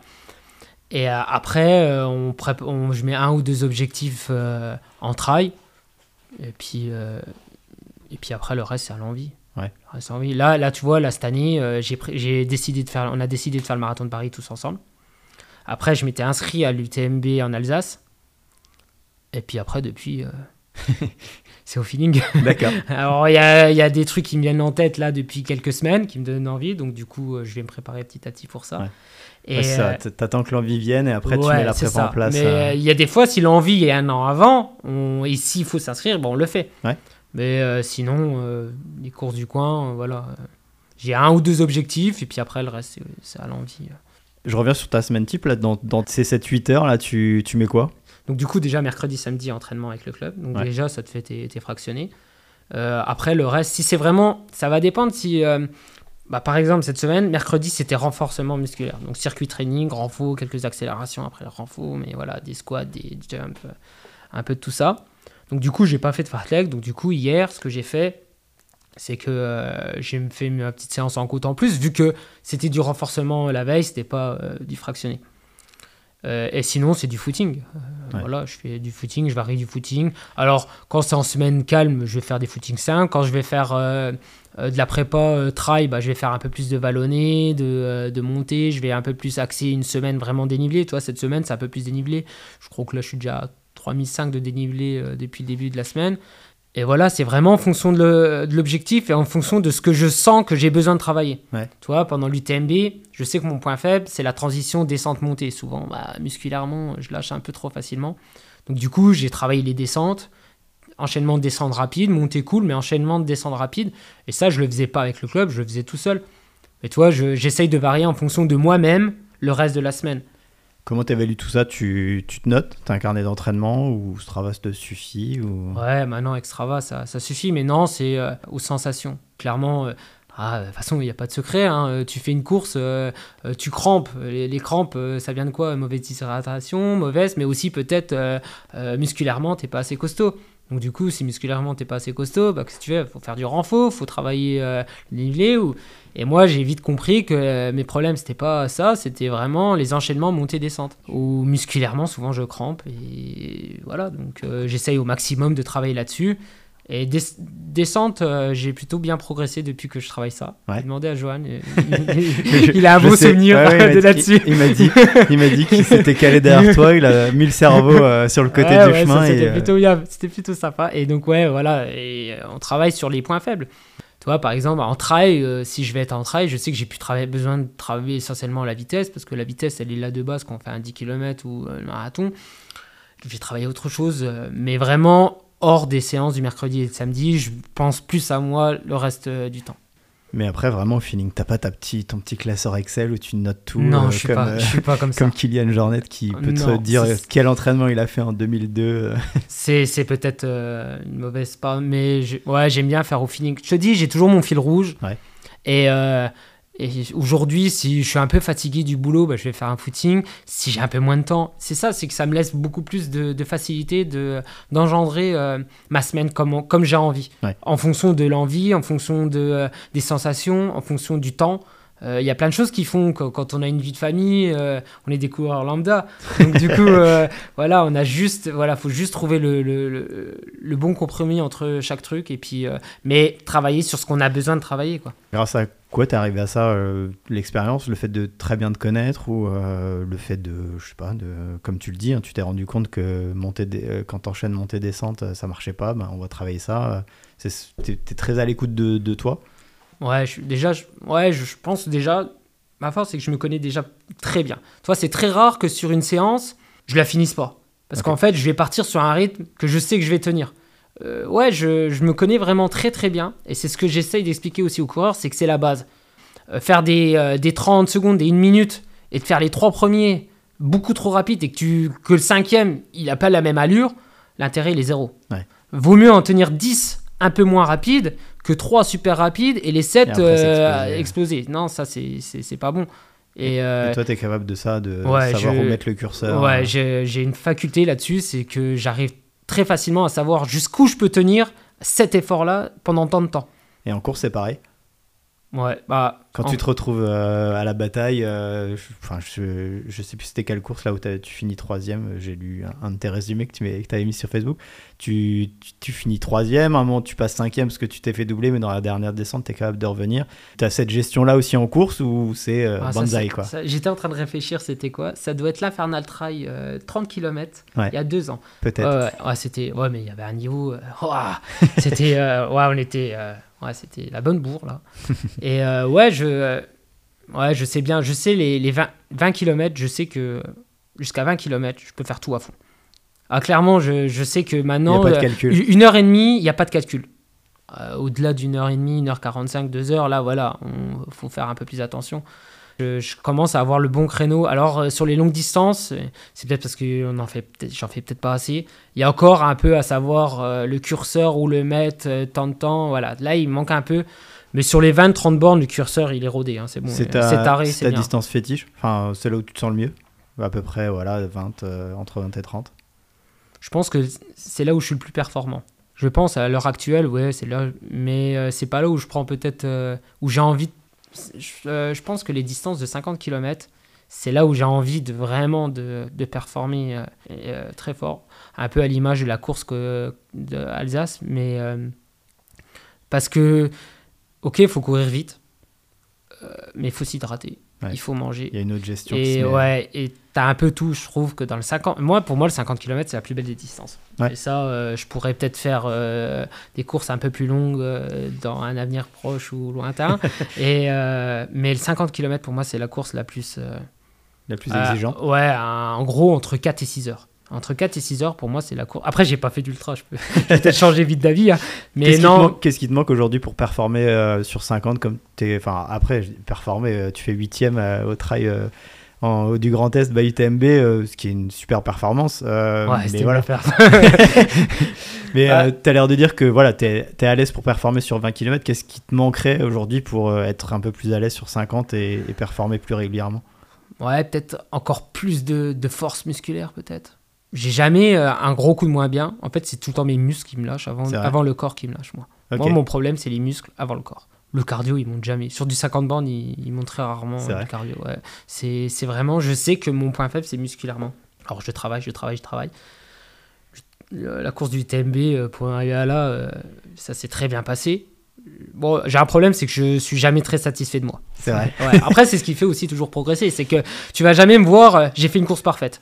T'as toujours quelque chose à dire Oh, j'ai toujours quelque chose à dire. Et là, à la course euh, du TMB, j'ai deux, trois points qui me font euh, perdre du temps. Déjà, la première montée, on fait la première montée, donc du coup, c'est monté très vite. J'ai décidé tout de suite de euh, baisser d'un cran. On monte mon Saint-Odile, je devais avoir ouais, une minute, deux minutes sur, le, sur la tête de course. c'était un objectif ouais, c'était l'objectif de la saison. Ouais, tu voulais, tu saison. performer sur cette course-là. Bah, une course avec un tel niveau qui était annoncé à une heure de la maison, Ouais. ah, c'est cool. Alors, euh, C'est tentant. Euh, petite parenthèse, euh, moi je suis un grand fan des courses du coin. Et ça, je le répète énormément et je le dis tout le temps, tout le temps, tout le temps. J'essaye et je pense que ça se voit, je fais énormément de courses du coin. Mais faire une grosse course, c'est quand même. Alors, ils ont été critiqués et tout ça, bon, ouais. ça on le sait, mais, euh, mais franchement, c'est quand même. C'est kiffant d'aller dans une course, bah, déjà surtout à une heure de chez soi. Euh, tu prends le départ, on est 500, 1000, bah, pas nous, hein, spectateurs collés les uns aux autres. Franchement, j'avais l'impression d'être à Cham, euh, Ouais. sauf que j'étais à bord. Excellent. Euh, en plus, euh, départ un peu en mode faux plat descendant. On part comme des balles. Le défilé. Il y avait plein plein de monde. Le VTT avec la GoPro en train de te filmer, le drone qui est au-dessus, la musique pour le départ. Ouais, chouette, ouais. oh, c'était, oh, c'était. Ouais, c'est pareil quand tu participes à l'Infernal où tu sais que voilà, c'est une grosse ah, ça- euh, un, non, c'est un créneau dessus encore. Oh, c'est deux trois créneaux au-dessus. C'est vrai. Ouais, clairement. J'ai fait euh, la X Alpine euh, Verbier-Saint-Bernard. Mhm. Euh, bah, c'est by UTMB aussi. Et oui, clairement tu le sens. Alors il y avait un peu moins de public, mais, mais quand même, c'est rare où tu as autant de gens comme ça. tu... En plus, ce qui est sympa à, à Verbier, là, c'est que tu pars dans les rues. Donc il y a tout- Ouais, bah, là, tous les gens qui sont aux, aux terrasses et tout. Et, et ouais, ouais, forcément, oui, ça, ça apporte un petit, un petit truc en plus. mais c'est ce que je voulais dire quand même, c'est que je fais vraiment attention à essayer de participer un maximum aux courses du coin parce que bah, on en a perdu quand même énormément euh, ces dernières etc., années, ouais. tout ça. On est content d'aller faire un dimanche, tiens, j'ai pas envie d'aller courir. Ah bah tiens, il y, a- il y a le Gémeaux, tiens, il y a, euh, il y a tel ou tel, on- et j'aime les faire. Quoi. Ouais. Et donc ça, voilà. Mais euh, l'UTMB, c'était quand même euh, en Alsace, à une heure de la maison, faire une course comme ça, avec un tel niveau, avoir des Suisses, avoir Diego Passos, avoir euh, le Lituanien Grémius qui était là. T'avais mis une grosse croix sur le calendrier, quoi. Ah oui, c'était euh, c'était affiché d'avance. hein. Et ouais, c'était c'était super, quoi. Donc du coup, j'arrive, euh, on fait le départ, on arrive au Mont Saint-Odile. Je laisse un peu le groupe de devant parce que ouais, ça, ça montait vite. Ça partait très très fort. Ouais, c'est parti très très fort. Et je dois te situer euh, une dizaine de places. Et euh, là, on se perd un peu. Donc du coup, c'est dommage parce qu'on on était à une, deux minutes et tout de suite, euh, on se retrouve 10-11, on se retrouve 18-19. Après, c'est une erreur de notre part. J'étais 3, puis j'ai suivi euh, le mec et, et au bout de 200 mètres, il s'est rendu compte qu'on a fait demi-tour. Malgré tout, t'es plus dans le groupe Ouais. qui était là. Donc du coup, on est, à- on est loin de la bataille. Donc on est en mode remontada.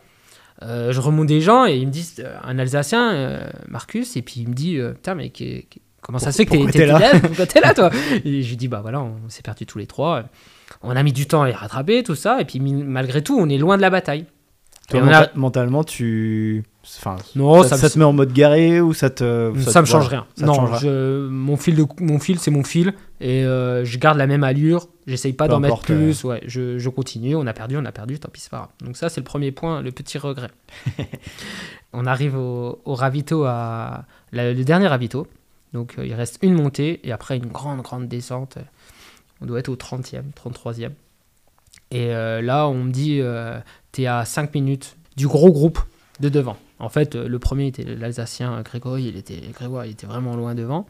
Et, euh, mais t'es vraiment pas loin de la tête. Moi, allez, vas-y, go, on y va. Je remonte 3-4 places au-dessus du col. Et là, j'enchaîne la descente. Et là, crampe. Ah merde. L'enchaînement, montée, descente, voilà, crampe. Je prends un gel qui traîne, je prends un gel, euh, je me masse. Et là, les trois, euh, sur les quatre que j'ai doublés, il y en a trois qui repassent, les uns derrière les autres. Clac. Oh, putain.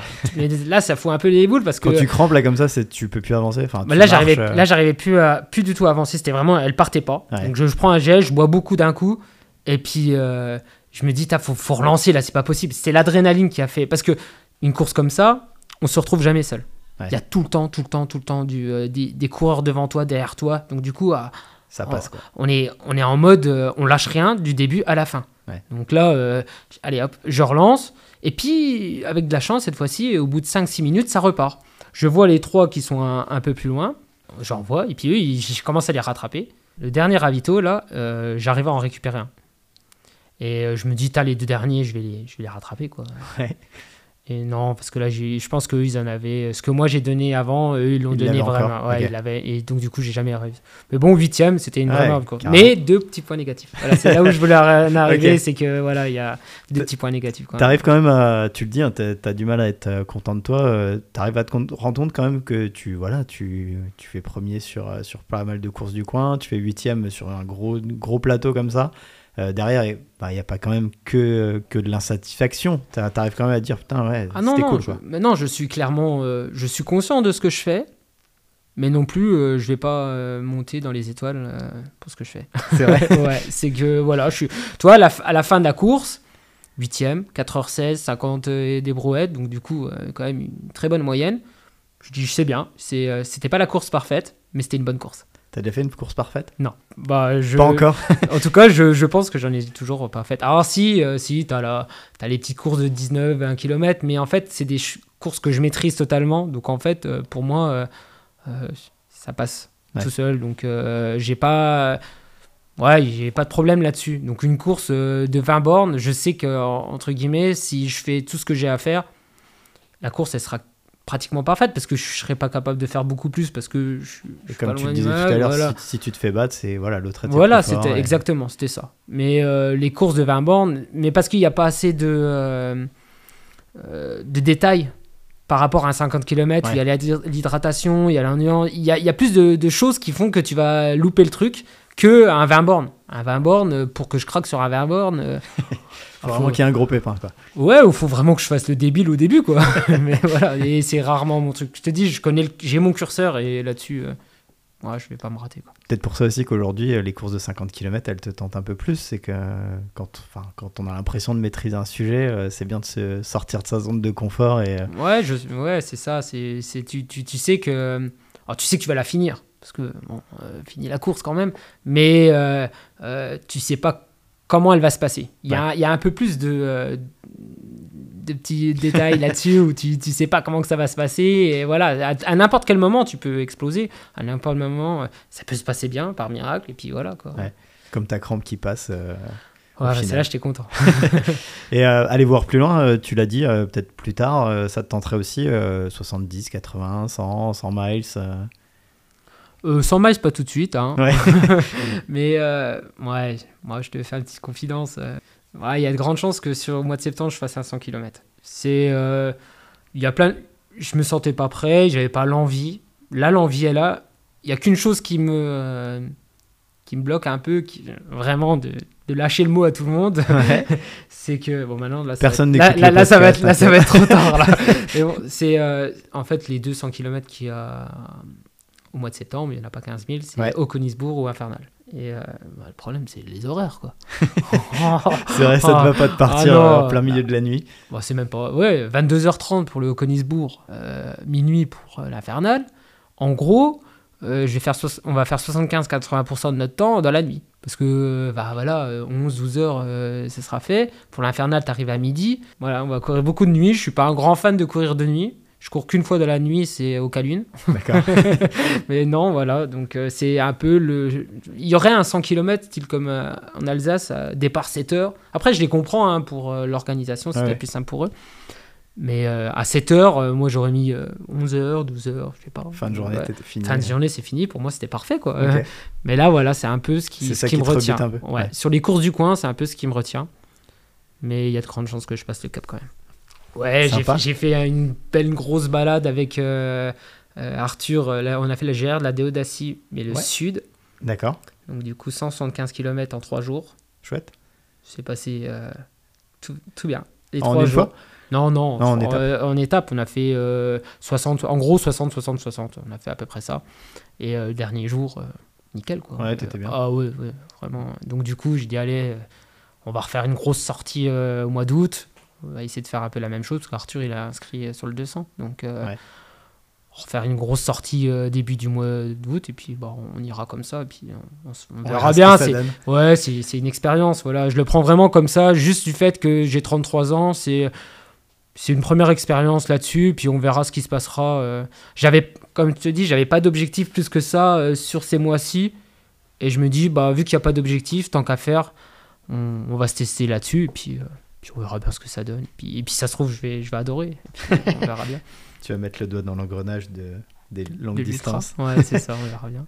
c'est, bah, après, c'est Ouais, c'est c'est autre chose. Ouais. Après, bon, je pars pas quand même sur un 160. 100, 100 km, euh, l'infernal et c'est pas dans les Alpes voilà ça se court moi j'ai moi j'aime bien courir moi il faut que ça court quand même beaucoup tu vois j'ai fait l'OCC l'année dernière c'était sympa mais ça se court quand même pas euh, ça, ça monte quand même pendant longtemps on marche quand même énormément ça me sort de ma zone de confort, donc là-dessus je suis content, mais c'est pas ce que. C'est pas là où tu t'éclates. Ouais, là où je m'éclate, c'est quand on court, quoi. Il faut courir. Euh.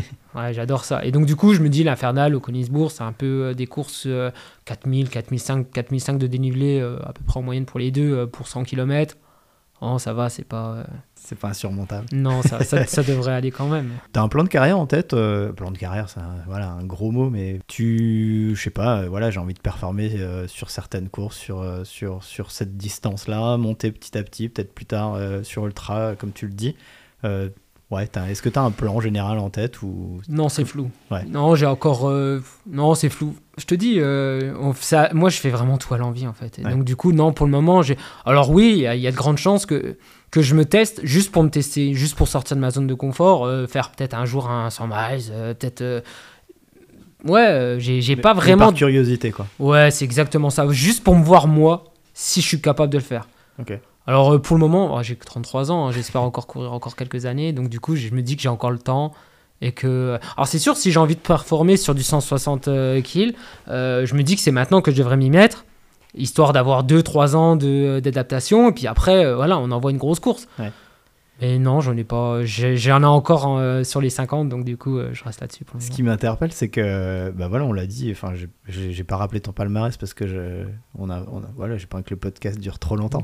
mais, euh, voilà, tu, tu, tu as fait des, des super perfs. tu as pas mal de records sur pas mal de courses du coin. À, contrario, enfin, j'ai l'impression que tu te prends pas du tout la tête avec ça et que tu j'ai envie d'aller faire une course, je vais la faire. pas forcément pour la gagner, pas forcément, mais parce que j'ai envie de la faire. Il euh, n'y a aucun moment dans ta, dans ta voilà, dans ton expérience de, de, course où tu t'es rendu compte, bah ouais, je commence à faire des podiums, je commence à gagner pas mal de courses du coin. Est-ce qu'il n'y aurait pas moyen de faire les choses euh, plus professionnellement, entre guillemets, mais alors être professionnel dans le trail, c'est loin d'être donné à tout le monde. Mais euh, voilà, est-ce qu'à un moment tu t'es pas posé la question, ben, je sais pas, accorder un peu plus de temps à ça et puis essayer de, de faire des courses peut-être plus d'envergure bah, des courses d'envergure, oui. Ça, ça c'est sûr que ça donne envie. Après, euh, il y a toujours bah, une course d'envergure, on l'a fait en Alsace. Hein, déjà, il y, avait quand même, franchement, en France, euh, un niveau comme ça. Euh, est-ce qu'on peut-être sur les doigts des deux mains, on va dire, des courses avec un niveau comme ça. Mais, mais sinon, aller plus loin, non, parce qu'en fait, je, je, kiffe comment je suis. Je il n'y a vraiment pas de, prise de tête. Je vais courir. C'est déjà quand même exigeant hein, de les courir bah, je parle pour la famille, hein, euh, de 8, 8 heures de temps jusqu'à 15 heures d'entraînement. Euh, c'est pas toujours simple. Je me vois pas faire plus pour le moment, franchement. euh, il faudrait être célibataire. Quoi. si je serais célibataire, ouais, je pense qu'on essaierait de pousser la machine un peu plus loin. Il y aurait peut-être un peu plus de temps. Mais là, non, j'ai deux enfants, j'ai ma Il femme. n'y a Ça, pas se- la place. euh. ça se passe très bien comme ça. Et, Ouais, puis Et- tu- tu t'éclates comme ça. Ouais, je m'éclate, voilà. Il y a le club, il y a les compètes que quand j'ai envie de faire, je fais. Non, c'est l'éclate avant tout. Et on va croire que je fais trop, mais non, non, franchement, c'est vraiment ça. Alors, si hein, sur les courses, euh, tu sais, moi, c'est l'éclate, mais quand je vais sur une course, euh, c'est pour faire toujours la meilleure performance, pour me dé- vraiment donner le maximum de moi-même.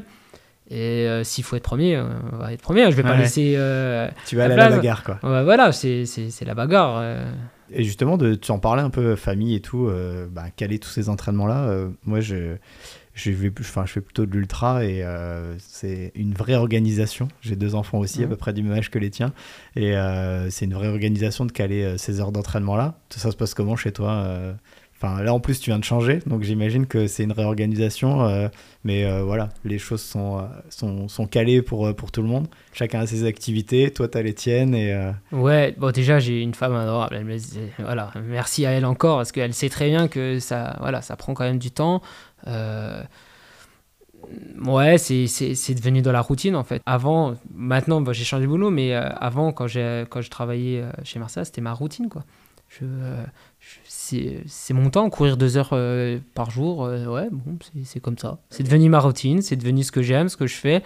Il n'y a aucun euh, malaise pour le faire, je me force pas. Euh, si je me force, bah, je le ferai pas, mais euh, voilà, non, franchement, c'est tout. euh, c'est devenu euh, ma vie de tous les jours, donc du coup, il n'y a, y a aucun changement. Maintenant, je, suis monté quand même vraiment très progressivement, mais on va dire que la villa, je l'ai depuis maintenant euh, 2017, 2018, on va dire 2018, euh, ça va faire quand même 5 ans que je vis comme ça. donc, c'est. Même euh, peut-être la- même plus, ouais, c'est calé vraiment dans nos trucs. euh, quand je dis aux enfants, bah, je vais courir de. En plus, maintenant, ils sont grands. hein. Donc, du coup, maintenant. euh, Ils sont plus autonomes. C'est plus autonome, c'est plus facile pour moi. Je, je- Puis j'ai l'excuse du chien. Ah, je vais sortir le chien. j'ai plein de petits euh, trucs qui passent. non, mais voilà, c'est non, c'est vraiment de- de- devenu la, la routine de, de tous les jours. Donc euh, c'est mon train-train de toujours et euh, j'aime mon train-train de toujours. Quel, quel regard ils ont tes enfants euh, sur euh, bah voilà ta pratique euh, et le fait, je pense qu'ils sont venus te voir euh, sur les courses, de voir sur les podiums et tout. ils ont ouais, ça, ça leur inspire quoi? Alors, euh, le grand est un peu, euh, un peu comme moi quand j'étais petit. Ça veut dire qu'il montre pas trop ses sentiments. Il est un peu, euh, un peu plus fermé. Il va pas. bah, la gamine, elle est fière. Ouais. Ah ouais, la gamine, elle, elle est trop fière de son papa. euh, fait toujours des dessins, papa premier. euh, voilà, elle colle me dessins pour mon anniversaire, des trucs comme ça. Voilà, elle est. Non, non, elle est très très fière. Elle veut toujours que je lui donne ma médaille euh, à l'arrivée, euh, les trophées. Non, non. elle- Même lui, hein, il est fier. Je pense qu'ils sont très fiers tous les deux. Mais voilà, ça, ça s'arrête là. Ça s'arrête là. Ça s'arrête là. C'est pas pour ça qu'ils vont me dire je vais C'est la courir avec normalité toi. pour toi, exactement. C'est bah la no- non, je vais pas dire là-dessus, mais euh, mais euh, ouais, ils ont euh, ils, ils savent à la- l'arrivée d'une course, ils sont tout, tout le temps contents de me voir, Enfin, comme des enfants quoi. hein, Ouais. C'est ça. hein. Mais c'est pas pour ça qu'ils vont vouloir courir avec moi. C'est là où je l'ai Ouais. arrivé. Non, il- pour le moment, il n'y a pas de. Toi, t'as- bah, justement, quelle relation tu as par rapport à leur pratique à eux, sportive? Tu les as encouragés à pratiquer du sport ou est-ce qu'ils en font? Est-ce que Oui, bah je j'impose un peu. Ouais. C'est que j'impose à faire du sport. Ok. Ça veut dire que euh, euh, je veux au moins qu'il fasse un sport. Parce que je pense que pour moi, euh, la mentalité du sportif, pour l'hygiène de vie, pour tout ça, euh, euh, ça donne quelque chose, un caractère, ça donne une façon de vivre qui fait que. Qui est importante pour moi. Et euh, moi, ça m'a, ça m'a fait ce que je suis, le sport, clairement. hein. De toute façon, depuis tout petit, euh, je fais que ça. Et clairement, ça m'a donné euh, l'envie de jamais rien lâcher, le caractère de se dépasser. et au boulot, tout ça, je pense que c'est important. Et ça, j'essaye de mettre en place ça. La gamine, c'est très bien rentré. Le gamin, c'est un peu plus dur, mais, mais il, il- voilà, il fait toujours du foot. Il adore le foot, donc du coup, voilà. Après, je le pousse pas non plus. Il a fait du judo, il a voulu arrêter le judo, il a arrêté le judo. Il a fait beaucoup de natation, ça s'est très bien passé. Là, il a le foot. Voilà, moi, ce que je veux, c'est juste qu'il se dépense. Voilà. Ouais. Euh, Ils ont hérité un peu de ton caractère de compétiteur ou pas? Pas le grand. La petite, vrai ah ouais, bah, la petite, euh, elle, elle est en gym. Ouais. Euh, ouais, le- des roues, euh, j'en vois 15 000 fois par an, jour. Euh, ouais, elle a, elle, elle a ce petit esprit euh, De se dépasser. de se dépasser, ouais, de, de vouloir en faire plus pour, pour arriver à un objectif. Là, elle avait pour l'objectif d'arriver en compétition à Saint-Dié. Là, elle a été prise parce que c'est un peu élitisme en gym. Et, Ouais. et là, elle vient de rentrer là-dedans, elle est super contente. Donc, du coup, on va encore passer un cap là. Ouais, donc je suis content pour elle et puis j'espère que ça continuera. Et ton père, avec qui tu as commencé à courir, euh, il, a, il a quel regard sur ta progression et euh, tu l'accompagnes moins dans les footings, mais je pense que voilà, il, il a un regard toujours et puis il a peut-être cette fierté-là de t'avoir amené euh, vers ce sport-là. Ouais, il- je pense qu'il est fier. Après, il est pareil, hein, il est dur. Hein.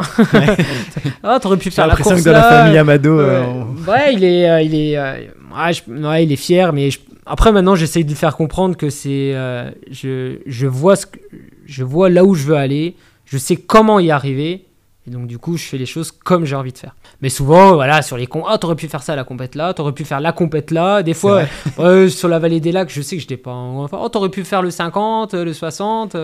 Ah, c'est bon, j'ai fait il y a un mois le 50 km, laisse-moi me reposer. Il voudrait tout le temps que je fasse des 50, 60 C'est bandes tous les mois.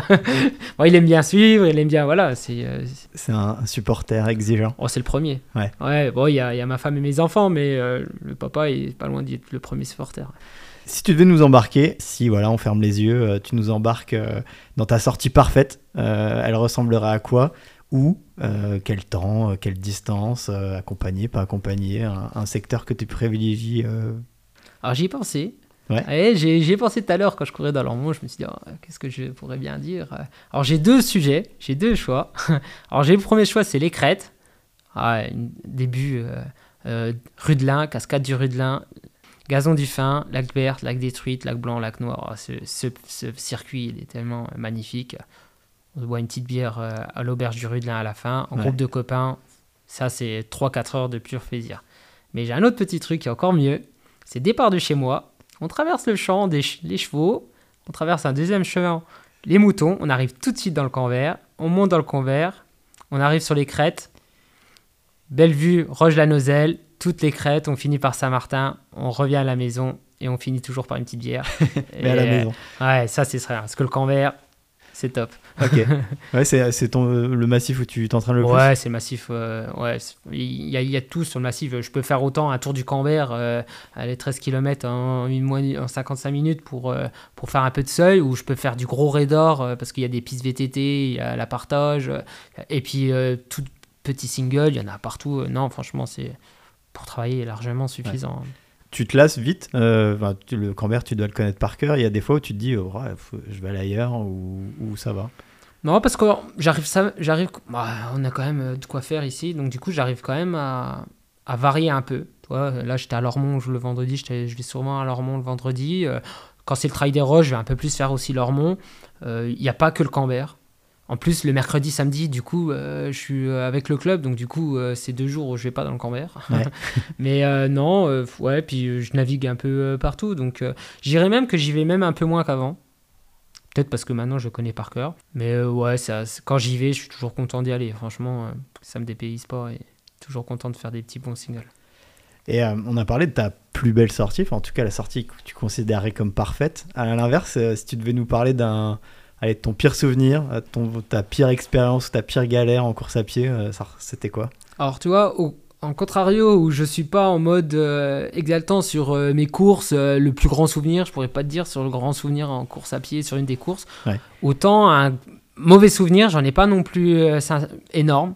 Alors, euh, mais c'est toujours dans la déception de moi-même en fait. C'est pas dans un truc, oh, je suis en galère d'être ici. Or, 7, j'avais parlé de la Maxi Rest, la 90 de Mont Blanc, il y a, il y a quand même euh, pas mal d'années où j'ai souffert.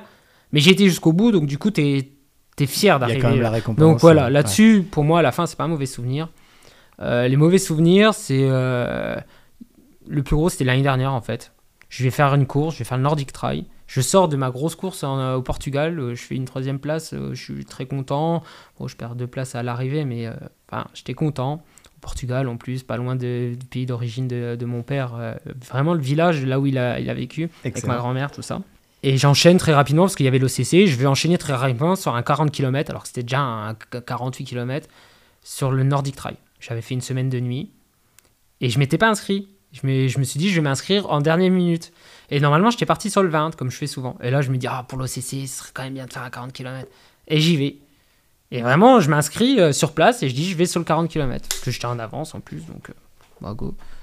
Sauf que bah, dès le début, j'avais pas de jambes. Bah, mine de rien, une semaine de nuit, euh, travailler toute nuit. Donc, Plus le- les 48 bornes dans les pattes. euh, Ouais, donc en fait, il y avait rien qui allait. Et puis, euh, donc du coup, on était en groupe de trois euh, jusqu'au euh, la dernière montée.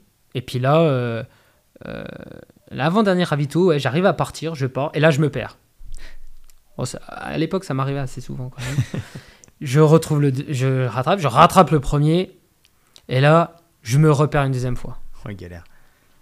Voilà, j'ai j'ai descendu. J'aurais pu remonter et repartir. Ouais. Ouais, j'ai, con- j'ai continué le chemin, j'ai tracé. Ouais. J'ai appelé ma femme, j'ai dit on rentre à la maison. Dix minutes après, je me suis voulu. mais ça n'a pas duré longtemps, mais j'en suis. Et donc, du coup, en fait, et là où je, je suis retombé, c'est sur le, pas sur le fait que j'ai abandonné. Alors, certes, euh, je me suis déçu moi-même là-dessus, ça c'est sûr. Mais c'est sur le fait que j'aurais jamais dû m'inscrire sur cette course-là au moment-là. Ouais. Et ça, j'ai appris beaucoup aussi, c'est que euh, faut arrêter d'en faire de trop, quoi. Euh, Reste à la maison, ou si à 15, à 1 km, voilà, pour aller voir les copains, euh, ça, ça aurait été. Mais à 40, alors que tu avais fait un 48 il y a un mois, C'était pas utile, quoi. c'était pas utile et surtout c'était même défaillant parce qu'au final euh, euh, mentalement j'ai pris un coup quoi. Ouais, surtout quand tu te retrouves euh, en tête de la course et que tu peux te dire, euh, bah voilà, j'ai pas trop les jambes aujourd'hui, je vais laisser courir. Je pense que ton petit côté compétiteur Ouais, fait que tu, ouais, tu vas aller à la bagarre, quoi. Et ouais, et même mais ça se trouve même euh, un jour euh, normal, j'aurais dû avoir peut-être 10 minutes d'avance là, tu vois. Et donc du coup, je savais que j'étais pas en forme. Pendant toute la course, ça a été ça, mais qu'est-ce que tu es venu faire là? Tu vois, il y en a fallu très peu pour que je continue le chemin et puis que je descends. On a pris la voiture et puis on est rentré. Et t'as regretté. Ouais, j'ai regretté très rapidement. C'est je, regr- je regrette vraiment euh, la façon de- que ça s'est fait, quoi. C'est c'est pas moi, ça. Mais je regrette encore plus de m'être inscrit sur ce 40 km. C'est la démarche qui a pas été bonne. T'as travaillé une semaine de nuit, réfléchis, euh, euh, reste calme, Manque de repose-toi. lucidité. Ouais, clairement. Là, j'ai voulu trop en faire pour la préparation de l'OCC. Je me suis dit, un mois avant, refaire un 40 km, un mois et demi avant, refaire, c'est bien. Sauf qu'il y a trois semaines, j'en avais fait un, quoi. Et comment euh, tu rebondis euh, derrière la déception Bah voilà, la déception passée, euh, voilà, j'ai Non, j'ai je fait une erreur. ouais. L'OCC arrive, euh, voilà, ça, ça change Oui, rien dans non, ça, ça a rien changé. Euh, c'est, euh, le lendemain, je suis reparti courir. euh, non, non, il n'y avait pas de problème là-dessus. C'est, euh, mais j'ai appris. Ouais. Après, ça, ça, ça fait du bien hein, d'apprendre. Mais ça aurait pu euh, être euh, différemment que, que l'abandon sur une course comme ça. Après, on va dire, euh, ouais, il a abandonné, euh, tu vois ce que je veux dire Ouais. Et c'est, alors que c'est pas moi. Euh, j'ai très rarement abandonné. J'ai deux fois, peut-être une fois sur blessure et puis une fois là. Mais très rarement abandonné. Donc du coup, abandonné sur le fait parce que tu te sentais pas bien et puis que le mental a lâché très rapidement. non, c'est pas top. J'étais pas fier de moi. Tu es Kevin Amado, quand tu t'inscris sur une course, ça change quelque chose? Non. Pas, non, pas grand Pas chose. pour toi non, pas pour moi. Non. euh, non. Tu euh, ressens pas ça euh, euh, Tu vois, il peut y avoir une forme de pression parce que voilà, t'as un nom connu dans le, Ah, dans le paysage. euh, dans ce genre-là, ouais, peut-être que sur les courses du coin, bah, euh, tout de suite, on va t'attendre un peu plus. Ça, Ouais. c'est sûr. Ça, c'est sûr que, bah ouais, ça, je le ressens. Euh, Ah, j'ai vu que tu allais le faire. Euh, Ah, bah, tu vas la regagner. Les messages comme ça, ça, ça vient quand même très rapidement. Alors, euh, il faut faire avec, il faut faire sans. C'est toujours sympa qu'on te envoie des fleurs, des trucs Ouais. comme ça. C'est bien, mais il faut savoir aussi. Euh, retomber sur terre, euh, c'est juste les courses du coin. ouais. Il n'y a, a- a rien de, de fou et ça, euh, ça, il n'y a pas de problème, je me dis moi-même. Mais euh, ouais, on t'en parle quand même souvent. Euh, tiens, tu vas faire la course là, tiens, j'ai vu que tu étais inscrit ou tiens, voilà. Ça, ça arrive beaucoup. T'es euh, totalement transparent aujourd'hui. bah voilà, on a les réseaux sociaux, euh, Strava, que- Ah, qui ouais. peut être considéré comme un réseau social, avec ce statut de voilà de, de, de favori souvent sur les courses. Tu mets tout sur Strava? Oh oui, oui, oui, je cache Ouais, rien. Euh, ouais, même le renfort, je le mets. Ouais, non, je cache rien du tout. Non, non, bah non, il y a Nicolas Navarro qui met tout sur Strava. Je vois pas pourquoi Kevin Amado ne mettrait pas sur Strava. Non, non, non, non, euh, non, non. là- là-dessus, ça me vient même pas à l'esprit euh, de, de pas montrer. hein. Non, non, oh non. Tu fais quelques résumés, j'ai vu sur Facebook, sur les réseaux sociaux. euh, c'est quelque chose que, enfin, que tu travailles entre guillemets. C'est Oh, je me force. euh, C'est vrai, tu te forces. ouais, c'est pas trop mon truc. Ouais, je le fais parce que, bon, euh, du coup, j'avais commencé avant et euh, pour le plaisir de ça. Et puis, euh, du coup, maintenant, je le fais pour me dire, bah, faut le faire, quoi. Ouais. Alors, je t'avouerai que le marathon de Paris, je l'ai pas fait. hein. oui, j'ai vu. Je l'ai pas fait. Et après, euh, c'est pas terrible. Ma femme, elle me dit tout le temps Eh, T'as vu, hein, tu mets quand c'est bien, mais quand c'est pas bien, tu le mets pas. Euh, ouais, bon, c'est vrai. J'avais pas envie. voilà. Justement, ce marathon de Paris, l'objectif c'était passer sous les 2h30. Ouais, bah oui, c'est l'objectif depuis euh, déjà moment. deux ans. Ouais, ouais. Clairement, je l'ai dans les jambes. Hein. euh, les entraînements, ça passe tout seul. Hein. mais vraiment, mais vraiment tout seul. les allures sont là. Ouais, il y a un truc qui passe pas sur la distance.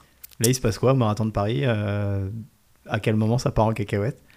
Pff, trop tôt. C'est vrai. Beaucoup, beaucoup, beaucoup trop tôt. Euh, encore, euh, ça t'arrive au mur, au 33, ça commence à être dur. Voilà. Là, non, 21 km crampe. Ok, Mais t'as crampé. euh, Ah ouais, ouais, tôt, ouais, ouais. Plus rien, plus rien du tout. Donc, euh, j'ai réfléchi sur ce qui pouvait moi l'aller, ce qui. Voilà, on a, il y, a- il y a plein d'hypothèses. Le problème, c'est qu'on sait jamais quelle est vraiment la bonne. Et, Les crampes, euh, c'est compliqué. hein. Ouais, les crampes, c'est compliqué. Alors, c'est euh, peut-être. euh, L'année dernière, à, Mon- à Montpellier, c'était la même chose. Donc là, là, c'était. Voilà, j'ai tout de suite compris. La semaine avant. euh, Le problème du marathon, je vais aller un peu plus sur le vas-y. sujet. Le problème du marathon, c'est que quand je fais les prépas, je- c'est la meilleure prépa que je fais. C'est la prépa que je maîtrise le plus. D'accord. Vraiment, on me demande d'aller de faire une prépa pour marathon. Bah, on voit bien. sais avec- quoi faire. je sais, je sais ce qu'il faut faire. Et les, les- on voit bien les 10 athlètes qui sont qu'on est partis. Il y en a qu'un qui a loupé, c'est moi. C'est vrai? Euh, Il y en a plein qui, au début, ils voulaient faire 3h15, 3h20. Ils ont fait 3h03, 2h58, 2h55. Ils ont fait des temps, euh, vraiment, ils auraient jamais pensé. Euh, Sophie qui fait euh, 4h45 euh, courir le 42, elle l'a fini. Marie, elle fait en 3h50 et des brouettes. euh, Ah, ouais, non, voilà, pour, pour eux, c'était vraiment. Et ça, c'est sûr, je la maîtrise totalement. Mais je me mets trop de bon. Mais pas pression. pour toi. Si, non, je Si, pense que je me mets trop de penses que- pression. Ah ouais, non, je pense que je suis en forme. Je pense que je suis en forme et je pense que vu que tout est carré, tout est bien et tout est ficelé, et bah ça passe pas mentalement. D'accord. Ouais, je, je pense qu'il y a un vrai problème mentalement euh, là-dessus. C'est que les crampes, c'est physiologique. ouais, là c'est euh, ouais, je sais pas trop ce qui s'est passé, mais euh, euh, par exemple à Montpellier, euh, une semaine avant, je dormais, je- mes, mes heures de nuit, ils ont divisé par deux quoi. Trois jours, on est arrivé vachement tôt à Montpellier. euh, les deux jours, euh, T'as pas dormi. mais, mais, mais Arthur et puis Steve, euh, ils revenaient pas parce qu'à 2h du matin, j'étais réveillé. Quoi. Ah merde. Bon, déjà, j'avais le, tra- le rythme du boulot que je me levais soit à 4h, mais il n'y avait pas que de ça. Il y avait un, un petit stress que, que j'ai pas sur les trails. hein. Tu te, Et tu te une- mets, enfin, c'est une distance qui te met la pression, quoi. Ce qui me met la pression, c'est le temps. C'est vrai. C'est pas de, finir 90e, 50e, premier, ça, je m'en fous. Ce qui compte, c'est le temps. t'as ces deux heures et demie là en tête et euh, Ouais, j'ai, ouais, ça. Et- mais ça va passer, hein. t'en as fait combien des marathons? Euh, je- j'ai dû en fa- je l'ai fait le premier à Strasbourg euh, en 2015 ou 2016. J'ai dû faire 3h02, 3h03. Et puis euh, après, ça a été une grosse coupure. Et puis j'en ai refait un à contre un moulin. C'est à Solcy. D'accord. entre c'était pendant le Covid. Donc ça, on avait fait un en, juste entre En off, nous. comme ça. Ouais, entre nous, c'était sympa. Et puis euh, marathon du lac de Der, 3h36, ma meilleure perf. Et puis après, euh, marathon. 2h36. euh, 2h36, c'est bien. Et 2h40 que j'ai fait à Montpellier où ça a bâché. Et puis encore moins, encore plus à, à Paris. Quand quand t'es à Paris, là, que crampes arrivent au 21, euh, ça s'écroule, euh, tu t'écroules ou tu fais, bah alors, qu'est-ce qu'on fait, quoi? Ah, mentalement, c'est euh, très chaud. dur. Ouais, c'est très dur. Ouais, c'est dur parce que euh, bah déjà, on, on lâche le groupe, euh, on se fait dépasser. Après, j'ai Arthur qui me dépasse. on s'entraîne tout le temps ensemble. je, toute façon, il le sait bien. il, euh, J'ai pas de honte à dire ça et puis j'ai pas à le cacher. euh, sur les entraînements, on était devant, tout ça. Donc normalement, euh, euh, je devrais être devant. Tu le vois, il passe. Je suis très content pour lui. hein. Ah Mais ouais. pour toi, tu prends quand même, faut le dire, tu prends quand même un coup. Je suis super content pour lui que qu'il soit encore là, qui puis je, le- je le supporte. Hein. Il me dit vas-y accroche-toi. Je dis non c'est mort. T'as arrive vu ton allure, t'as vu la mienne. Ouais. Lui il était bien dans un goût, hein, dans un groupe bien caché. Je dis vas-y continue comme ça. C'est bon, tu vas aller au bout. Tiens le choc. Mais toi tu prends quand même une claque quoi. Tu prends une claque. Tu tu te dis ta merde encore une fois de louper. Surtout que euh, le problème du marathon, euh, tu pars sur euh, sur trois mois de prépa quoi. Donc c'est c'est long, C'est exigeant. tu mets du temps. on a fait des prépas jusqu'à 200 km par semaine et ouais, tu et là tu vois tout défiler, tu dis putain c'est encore raté. Et surtout que j'ai raté l'année dernière quoi, deux fois de suite, putain, une fois d'accord, deux fois non, Kevin c'est pas possible quoi. Vois toujours l'exigence quoi. Et là j'ai envie d'arrêter, sauf que le, pro- le- le problème c'est que la veille on a fait un petit footing dans Paris et là j'y ai les gars, si c'est dur, on s'en fout hein, faut aller jusqu'au bout. Ce qui compte c'est de passer la ligne. Ah, j'étais mort, je Ouais. pouvais pas abandonner. J'étais obligé d'aller au bout. C'est ça qui te fait aller au bout. Enfin, la- pas la pression du groupe, mais Non, la pas la- dynamique du groupe. le Ouais, fait la que dynamique du groupe fait que euh, je me suis dit, j'ai dit aux autres d'aller au bout. je peux tu peux pas, tu peux pas euh, abandonner. Bah, tu cours comme tu peux courir. Alors je me suis fait doubler par je sais pas combien de personnes. Chaque fois, allez accroche-toi. Non mais ça fait 10 km que les gens ils me disent qu'il faut accrocher, t'inquiète pas. euh, Jusqu'au le- 21, t'étais dans ce que tu devais faire? Enfin, Ouais, c'est ouais, vraiment à partir de là que. Ouais ouais, bon c'est incompréhensible ce qui s'est. Voilà, ouais, j'ai eu des crampes. euh, alors je sais pas. euh, T'as déjà fait gel, des examen, examens médicaux? Non, j'ai jamais été jusqu'à là. On m'avait dit qu'il fallait que je fasse peut-être un petit peu pour voir. euh, Un petit bilan sanguin ou.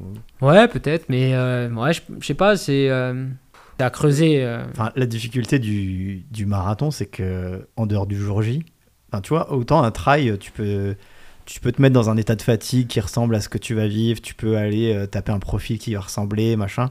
Un marathon, c'est hyper difficile de. Tu vas travailler tes allures, mais jamais à l'entraînement, tu vas aller claquer un marathon pour voir et pour tester, quoi. Oui. Et en dehors du jour J où bah, t'as fait ta récup, t'as fait tout ce qu'il fallait et tout, bah, si, si le jour-là ça passe pas, je je trouve que c'est. Ouais, c'est Bah, vraiment exigeant. C'est très exigeant. Pour, euh, tu vois, du groupe des 10, il y en a qui fait. euh, Il y a Julien qui fait des, ultra- des ultras.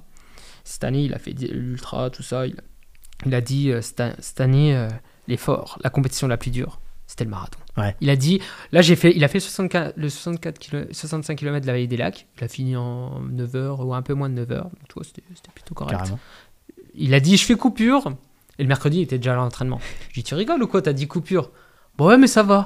On a dit, euh, comparé au marathon, il a fait plus d'une semaine parce que là, oh, il en pouvait plus. Quoi. Ouais. Il était euh, séché physiquement et aussi sûrement un peu mentalement. Mhm. Et euh, il dit clairement que par rapport à un, à un travail, tout ça, le marathon, c'était ce qui est le plus dur. Et ouais, c'est, mais c'est un effort euh, Je très assez- complexe. Je suis assez hein. d'accord. Même moi, j'ai fait un peu toutes les distances jusqu'à des 100 miles et tout, même Mm. plus.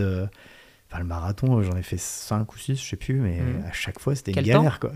ouais, non, je peux. Ah, non, il n'y a pas de problème. Non, euh, ouais. 3, le meilleur, j'ai dû faire 3,40 et quelques. Ouais, un mais, truc comme euh, ça. voilà, mais euh, moi, j'aime, tu vois, à toi, t'aimes bien courir, moi, j'aime bien marcher. Ah, ouais, ouais, c'est plus J'aime bien marcher longtemps. C'est plus compliqué sur le marathon. Ouais, c'est ça. Quand tu commences à marcher. Mais je crois qu'il y en a qu'un que j'ai pas fait, euh, mais à chaque fois, j'ai marché. Quoi. Ah oui. Ouais. Le, le fait de toujours avoir une foulée, une foulée, au bout d'un moment, Ouais, euh, il faut, faut avoir une petite coupure pour. euh, C'est, mais, mais pareil, hein, pour euh, les premiers marathons que j'ai fait, euh, c'était vraiment au début que je courais et je faisais un marathon. Je faisais rien pendant un an. Il y a un, un copain Ouais. qui me disait Tiens, on refait un marathon. Je refaisais oui, un marathon. oui, donc du coup, c'est. Et après, les, j'en ai pas fait pendant très longtemps. Et quand j'en, j'en ai refait, euh, je faisais déjà du trail, je m'entraînais. Je me dis, bah, c'est bon, t'as, été capable de le faire quand tu faisais rien quasiment de l'année et tu faisais juste une prépa et zou.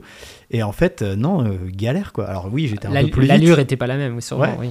Ouais, l'allure est pas la même, mais je trouve que l'effort de maintenir cette allure, Ouais, de voir quand tu commences à être dans le dur, ton allure qui se casse la binette et Ouais, mentalement, c'est hyper dur. Ah quoi. ouais, non, c'est très complexe. Et, euh, et je pense que, ouais, c'est. Mais je, je vais retenter. Hein. Je vais Ouais. pas lâcher l'affaire maintenant, tant que ça passera. C'est c'est vraiment un objectif que j'ai, c'est passer la barre euh, des, Ok. des 2h30. Bah, je vais la passer, pourquoi? Parce que je sais que je l'ai. Ouais, Ouais. Là-dessus, euh, Tu sens que les sont. Ouais, mais j'ai fait des séances euh, sur les ronds-points de Romont Mex, là, euh, des allers-retours. euh, Non, non. Ça tient. Ah oui, mais non, mais c'était. c'est- pas possible que ça passe pas. c'est pas possible là-dessus. Je lâcherai pas. Et le faire en, le faire en off, tu veux le faire avec un dossard ou t'enlever cette pression-là de, de la course, des autres Alors c'est difficile parce que du coup t'es es vraiment seul ou, ou alors tu fais un, un, un peu à la objectif moins de deux heures, tu te crées un groupe qui va t'emmener. ouais, non, c'est le truc, c'est que faut que ça soit officiel un peu, quoi. Tu vois. Ouais. Alors, euh, faire peut-être une course un peu moins. Parce que le problème quand tu cours en groupe, j'ai fait les deux, deux, deux cas. À Montpellier, j'étais un peu trop tout seul. Et surtout, il y avait des vents de face un peu. euh, Bon, c'était pas. euh, Et à, à Paris, on était en groupe. Ouais. Mais le problème du groupe, c'est que toi, là, on avait suivi euh, bah, Renix. Vois, euh, Julien Rank, donc c'est lui, c'était lui notre lièvre. C'est- Mais pour dire, c'était super. hein. Ouais. On était un groupe d'une quinzaine, d'une vingtaine, mais c'était euh, tou, tou, tou, tou, tou. ok. Ouais, c'était impressionnant. Dans les rues de Paris, tout tout le monde a même fulé. On était en 3.30, tac, 3.30, 3.30. Et euh, au 15, 17e, 18e, ils ont un peu accéléré. Et euh, bah, le groupe a vite euh, diminué. Moi, j'étais, on était dans les 5-6 derniers. Bon, ça allait jusqu'au 21e. Mais euh, et après, je me suis rendu compte qu'ils ont fini en 2.28. Ah ils ont annoncé 2.30. Ils ont fini même 2.27. Enfin, mais ils auraient dû rester en 2,30. Ok, tu vois ouais. ce que je veux dire? Ouais, ouais. du, du coup, tu n'annonces pas. Ils ont, si, ils ont annoncé moins de 2,30. Et bon, dans leur tête, depuis le début, c'était 2,27, 2,28. Et même si Et- eux ils accélèrent et que toi tu restes à ton allure, t'as quand même ce sentiment de bah je suis et- en train de perdre le groupe quoi. Et le problème du jour de Paris, c'est qu'il y avait du vent. Mais vraiment, mais vraiment, euh, le jour-là, c'était pas terrible. Et euh, tu te dis dans ta tête, te retrouver tout seul ou rester dans le groupe, avec le vent, euh, Ça tu- la ah ouais, ça- Ouais. c'est- donc du coup, ou sinon, il aurait fallu décrocher vraiment et puis choper un groupe de derrière, comme le groupe euh, que Arthur qui était. Et voilà, là. euh, Ah mais enfin réduire ton allure et Ouais, repartir sur une autre allure, c'est Ah, puis- impossible. C'est trop, faut penser à plein de trucs. C'est pas possible. c'est pas possible. Ouais, ouais, c'est, plein de choses qui font que c'est compliqué, quoi. Et, mais c'est, euh, c'est- moi, je- franchement, je pense, je, je, je dirais aux gens d'essayer au moins une fois un marathon, mais un vrai marathon comme Je il faut, quoi. La préparation, parce que mine de rien, sortie de marathon. euh, T'es jamais, Ouais, t'as une forme de, de, Ouais, ah de folie. hein. Et c'était le but du jeu. Moi, j'aime bien le faire en début d'année parce qu'après, je sais que c'est parti pour euh, la saison. Après, septembre, tu commences à un peu avoir moins parce que bon, la prépa était loin, mais tu sors de. euh, Par contre, par contre euh, je trouve qu'il faut être vigilant euh, mentalement. La prépa marathon use un oui, peu. ça.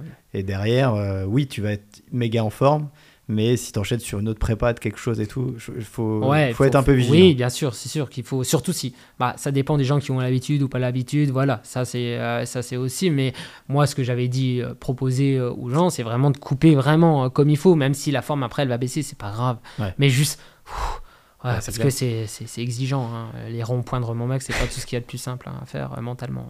c'est clair. ah, puis la route, enfin, c'est chaud. Bah, c'est différent. C'est, c'est, pour ça que euh, une année, euh, moi j'aime bien euh, diviser mon année en. On commence souvent en décembre, on fait le 10 km, après on enchaîne sur cross et puis marathon. Et le cross, ça permet de couper un peu la route et, et tout ça. Puis après, on part sur 5-6 mois de trail. Ouais. Et puis après, on revient sur la route parce que 5-6 mois de trail, bah, voilà, on a eu un peu de notre dos. Et donc, du coup, on relance la route. Et voilà, ça fait des saisons un peu complètes. Et puis, on travaille vraiment tout. Et tu t'ennuies pas. Et en fait, ouais, les saisons, elles défilent super vite, quoi. T'en as parlé, tu peu, peut-être un 100 km là d'ici la fin de l'année. Euh, T'as d'autres- objectifs euh, en tête déjà qui sont euh, actés et que t'as envie de faire? Euh, non. Non là, pas Non. Bah, il y aura un marathon. là. ouais, ça, mais peut-être pas cette année, je sais pas. non, normalement, il n'y en aura pas. Ce sera sûrement la saison prochaine. On va définir avec le groupe quel marathon qu'on va faire. Peut-être en Espagne, peut-être de nouveau Paris. Mais ce sera, voilà. de toute façon, il n'y a pas 15 000 choix. Ma- Mars, avril, Ouais. février. euh, en France, euh, c'est Montpellier ou Paris. Et puis après, euh, c'est un peu en Espagne, quelques-uns en Espagne. On verra bien, ce sera le groupe qui va choisir. Mais sinon, non, vraiment. euh, euh, j'ai l'impression que plus les années passent, moins j'ai d'objectifs parce que euh, j'arrive pas à me lancer sur les trucs, mais ça va venir. Ça va venir à partir de septembre. Ouais, y a, y a- il y a deux. J'aurai deux, trois gros objectifs et puis le reste, ça sera comme, comme d'habitude au, au feeling. Il y a des courses qui, que t'as jamais faites, que tu vas absolument faire dans ta vie? Absolument non. J'ai quelques envies, j'ai peut-être envie de faire euh, les Templiers, euh, voilà, un jour, mais vraiment, non, je suis pas en mode euh, obligatoirement de faire telle ou telle course parce Ouais, y a- que c'est mon pas- rêve. D'accord. J'ai pas de rêve en course. Tu vois, l'UTMB, euh, c'est pas un rêve. J'aimerais bien le faire un jour. Et mais si je le fais pas, ce sera pas la fin du monde. Je, je le ferai parce que ah si j'ai sorti du mois d'août euh, après l'OCC, euh, t'avais tout de suite envie de refaire euh, faire l'UTMB parce que tu sors de l'ambiance de Cham, c'est quand même c'est quand même magnifique. Mais c'est l'ambiance qui fait, c'est pas la magie de la course en elle-même. Tu vois, c'est pas le nom de la course euh, qui fait ça. Et si tu fais pas, si tu fais jamais moins de 2h30 ouais, il y aura une déception quand même. Ouais. ouais, bah, ouais, ouais, c'est- comme je te dis, c'est pas comme si c'était un, un temps qui euh, oh, c'est pas comme si c'était un temps euh, euh, que je suis. J'aimerais bien un jour faire ça. Ouais, ça te Non. paraît pas inaccessible. hein. Ah non, c'est plus qu'accessible. Ouais. Voilà, elles sont là. Faut juste que tout se mette en place. Exactement. Et euh, en off, t'as dit que t'avais fait le tour de la Déodacie Sud. Il y a des, des offs comme ça qui te, qui te tentent? Moi, les offs, c'est mes meilleurs souvenirs. J'ai fait la traversée des Vosges avec un copain, Guillaume Pierson, qui, euh, beaucoup, qui faisait beaucoup de long, la Diag, tout ça. Et on a fait à Brèchevillers-Belfort en trois jours. C'était super. Donc, euh, première étape jusqu'à euh, les Bagenelles. En plus, il y a un gîte au Bagenelles, euh, euh, là-bas. Après, on a dormi, euh, après le march time, euh, c'est au-dessus de Tannes, juste au-dessus de Tannes. euh, on a dormi là. Puis après, on a rentré à Belfort. Les femmes, gentiment, nous sont venues nous chercher. Ah, parce que le retour, ça fait. Ouais, on avait fait même un resto le midi, euh, le deuxième jour au Sauterets. Comme Ouais. ça, on récupérait des affaires, on redonnait les affaires. Et hop. Le soir, on mangeait bien, une petite bière, tout ça. Ah, c'est les meilleurs moments. Ah ouais, c'est c'est le kiff. On a, fait, on a fait ça, puis euh, en groupe, on a fait aussi le tour des Vosges, en vélo. La trace que Stéphane avait fait en ski roue. Ah oui. On a fait la même, mais en, en vélo. On était 4-5 copains. Sympa. Ouais, c'était cool. En vélo, c'était sympa aussi. Bah, pareil, on est parti trois jours. On a dormi dans euh, un Airbnb, euh, pizza, euh, bière le soir, euh, et puis chargé, Puis puis c'est hop, c'est reparti. parti. Ouais, ouais, c'est. Ouais, c'est euh, des choses qui te plaisent. euh, ouais, c'est des choses que ouais, le, le off me plaît beaucoup et c'est pour ça là j'avais proposé à Arthur de parce que pour son 200 en même temps ça faisait longtemps qu'on n'avait pas fait ça et j'avais envie de faire un off donc je puis euh, le GR de la 2 à 6 c'est ce qui est bien c'est que c'est tout près de la maison donc du coup on mettait juste une voiture là une voiture là et puis euh, on rentre à la maison le soir c'est très simple à organiser Ouais. pas de contraintes et il faut juste courir 7-8 heures de temps tous les jours pendant 3 jours Et du coup, euh, pour répondre à la question, il y en a d'autres qui te, que t'as pas fait encore, qui te tenteraient? Un tour du Mont Blanc off, euh, un GR20, euh, ouais bah voilà des choses comme ça? le GR20 GR20 Ouais, je suis, je suis amoureux de la Corse. C'est vrai? Ça fait trop. Je repars mardi en Corse. Pas pour faire le GR20. Non, ben, madame est pas encore prête. non, euh, ouais, c'est le GR20, c'est un truc que j'aimerais bien faire. Mais pareil, en- en- avec 3-4 copains, on prend l'avion, mais déjà habillé en mode trail, hein, pas valise, rien du tout. hein. On, le fait- D'accord. on le fait en 4 jours, hop, on reprend l'avion et puis on rentre. Euh. Voilà, c'est vraiment en mode euh, pour le faire, en copain, et puis en mode euh, ouais, 3-4 jours. Je- on n'a jamais trop regardé comment c'est possible, mais faire un truc où euh, tu cours pendant 8-9 heures, 10 heures de temps. Voilà, donc Tu euh, cours, tu dors, une tu petite là-dessus. tu, euh, tu remanges bien, tu faut toujours euh, important. Tu Ouais. manges bien, tu bois bien, et puis tu repars le lendemain matin. Même si c'est un peu dur les premiers kilomètres, hop, tu relances la machine, et puis 3-4 jours comme ça, c'est des souvenirs euh, incroyables ça. Ouais, les, les off en copain, c'est c'est incroyable. Ouais, J'adore ça. Ouais, c'est clair. Mm. Et euh, un peu extra sportif, euh, une question qui m'est venue euh, au cours de notre discussion. Devenir coach, ça te, c'est quelque chose qui te, qui te tenterait? Enfin, tu vois, tu as, été éducateur au foot, aujourd'hui tu t'investis alors, euh, dans une association, athlée, etc. Et aller un peu plus loin que ça, c'est, c'est quelque chose qui t'intéresserait? Ouais, ça pourrait, ça pourrait m'intéresser. Je l'ai fait pour, euh, pour un petit jeune là, qui est venu me voir. C'est c'est vraiment lui qui est venu me voir, euh, Kevin. euh, ça- Je dis ok, on y va. Donc du coup, on, on est parti pendant 2-3 mois à faire ça. Et, euh, et ouais, c'est c'est sympa. Mais ce serait vraiment en mode petit comité. Ouais. Ouais, vraiment en mode je prends soin des coureurs, on, fait, on, on discute. Vraiment, tu vois, ce lien où le but du jeu, c'est qu'en deux, deux ans maximum, il capte le truc et puis il n'y a plus besoin de, plus besoin de la Comme personne. ce que toi tu as vécu avec Mathieu un peu. Ouais, euh, c'est ça, mais faut que la personne aussi ait envie. Tu vois, il faut comprendre les choses parce qu'il y, a des- il y a des athlètes, je le vois bien, il y a des athlètes, tu leur donnes la séance, il fait la séance. Il ne fera Ouais. pas 10 minutes de plus, pas 10 minutes de moins, et puis euh, il va pas essayer de trop comprendre. J'aime bien quand il y a le, le dialogue, le ressenti, mais pourquoi ci, mais pourquoi ça, tu vois. euh, Et euh, ouais, ça, c'est- ça pourrait être intéressant. J'ai jamais trop réfléchi là-dessus, mais voilà. euh, On sait jamais ce qui peut se passer. C'est clair. Eh ben écoute, on arrive à la fin du podcast. Il me, reste une dernière question à, te poser. Mais avec tout ça, euh, Kevin, euh, bah, pourquoi tu cours? Alors je cours déjà pour euh, l'effort, parce que moi c'est vraiment ce que j'aime, vraiment te donner toujours plus, plus, mais le partage. Le partage entre copains, tu vois, ce qu'on en reparlait des off, tout ça. C'est vraiment une alchimie entre les deux, entre le partage entre copains, entre groupes, et en même temps se donner à fond l'effort sans, sans calcul, et puis, euh, puis donner le maximum, qu'on qu'on se sente vide à la fin, qu'on soit fier de ce qu'on fait. Parce que ça, c'est quand même très important. d'être. On peut être tous fiers de, euh, euh, d'avoir fait euh, tant de kilomètres. Je pense qu'on a tous notre zone et qu'on peut aller tous un peu plus haut que notre zone. Et aller au-dessus de notre zone, c'est une fierté. C'est une fierté. Ouais. Et tout le monde devrait essayer au moins d'aller dans cette C'est zone. gratifiant. Ouais, c'est très gratifiant. Eh ben merci beaucoup. Bah, merci à toi, c'était top. Et puis, eh ben, on te suivra dans tes prochaines aventures. Ouais, bah, euh, les aventures, ouais. Il risque d'en avoir une dans très peu de temps, une vraie aventure là. Et, euh, et après, euh, voilà, on verra de ce qui en est. En tout cas, merci à toi et puis bonne Bah, continuation. merci. À plus. À plus. Un grand merci à Kevin pour cet échange. J'ai passé un très bon moment, hyper intéressant. C'était un plaisir de se rencontrer. Merci à tous également pour votre écoute et vos retours sur chaque nouvel épisode. N'hésitez pas à commenter sur Instagram sur le compte du coureur lambda et à bientôt pour un nouveau portrait.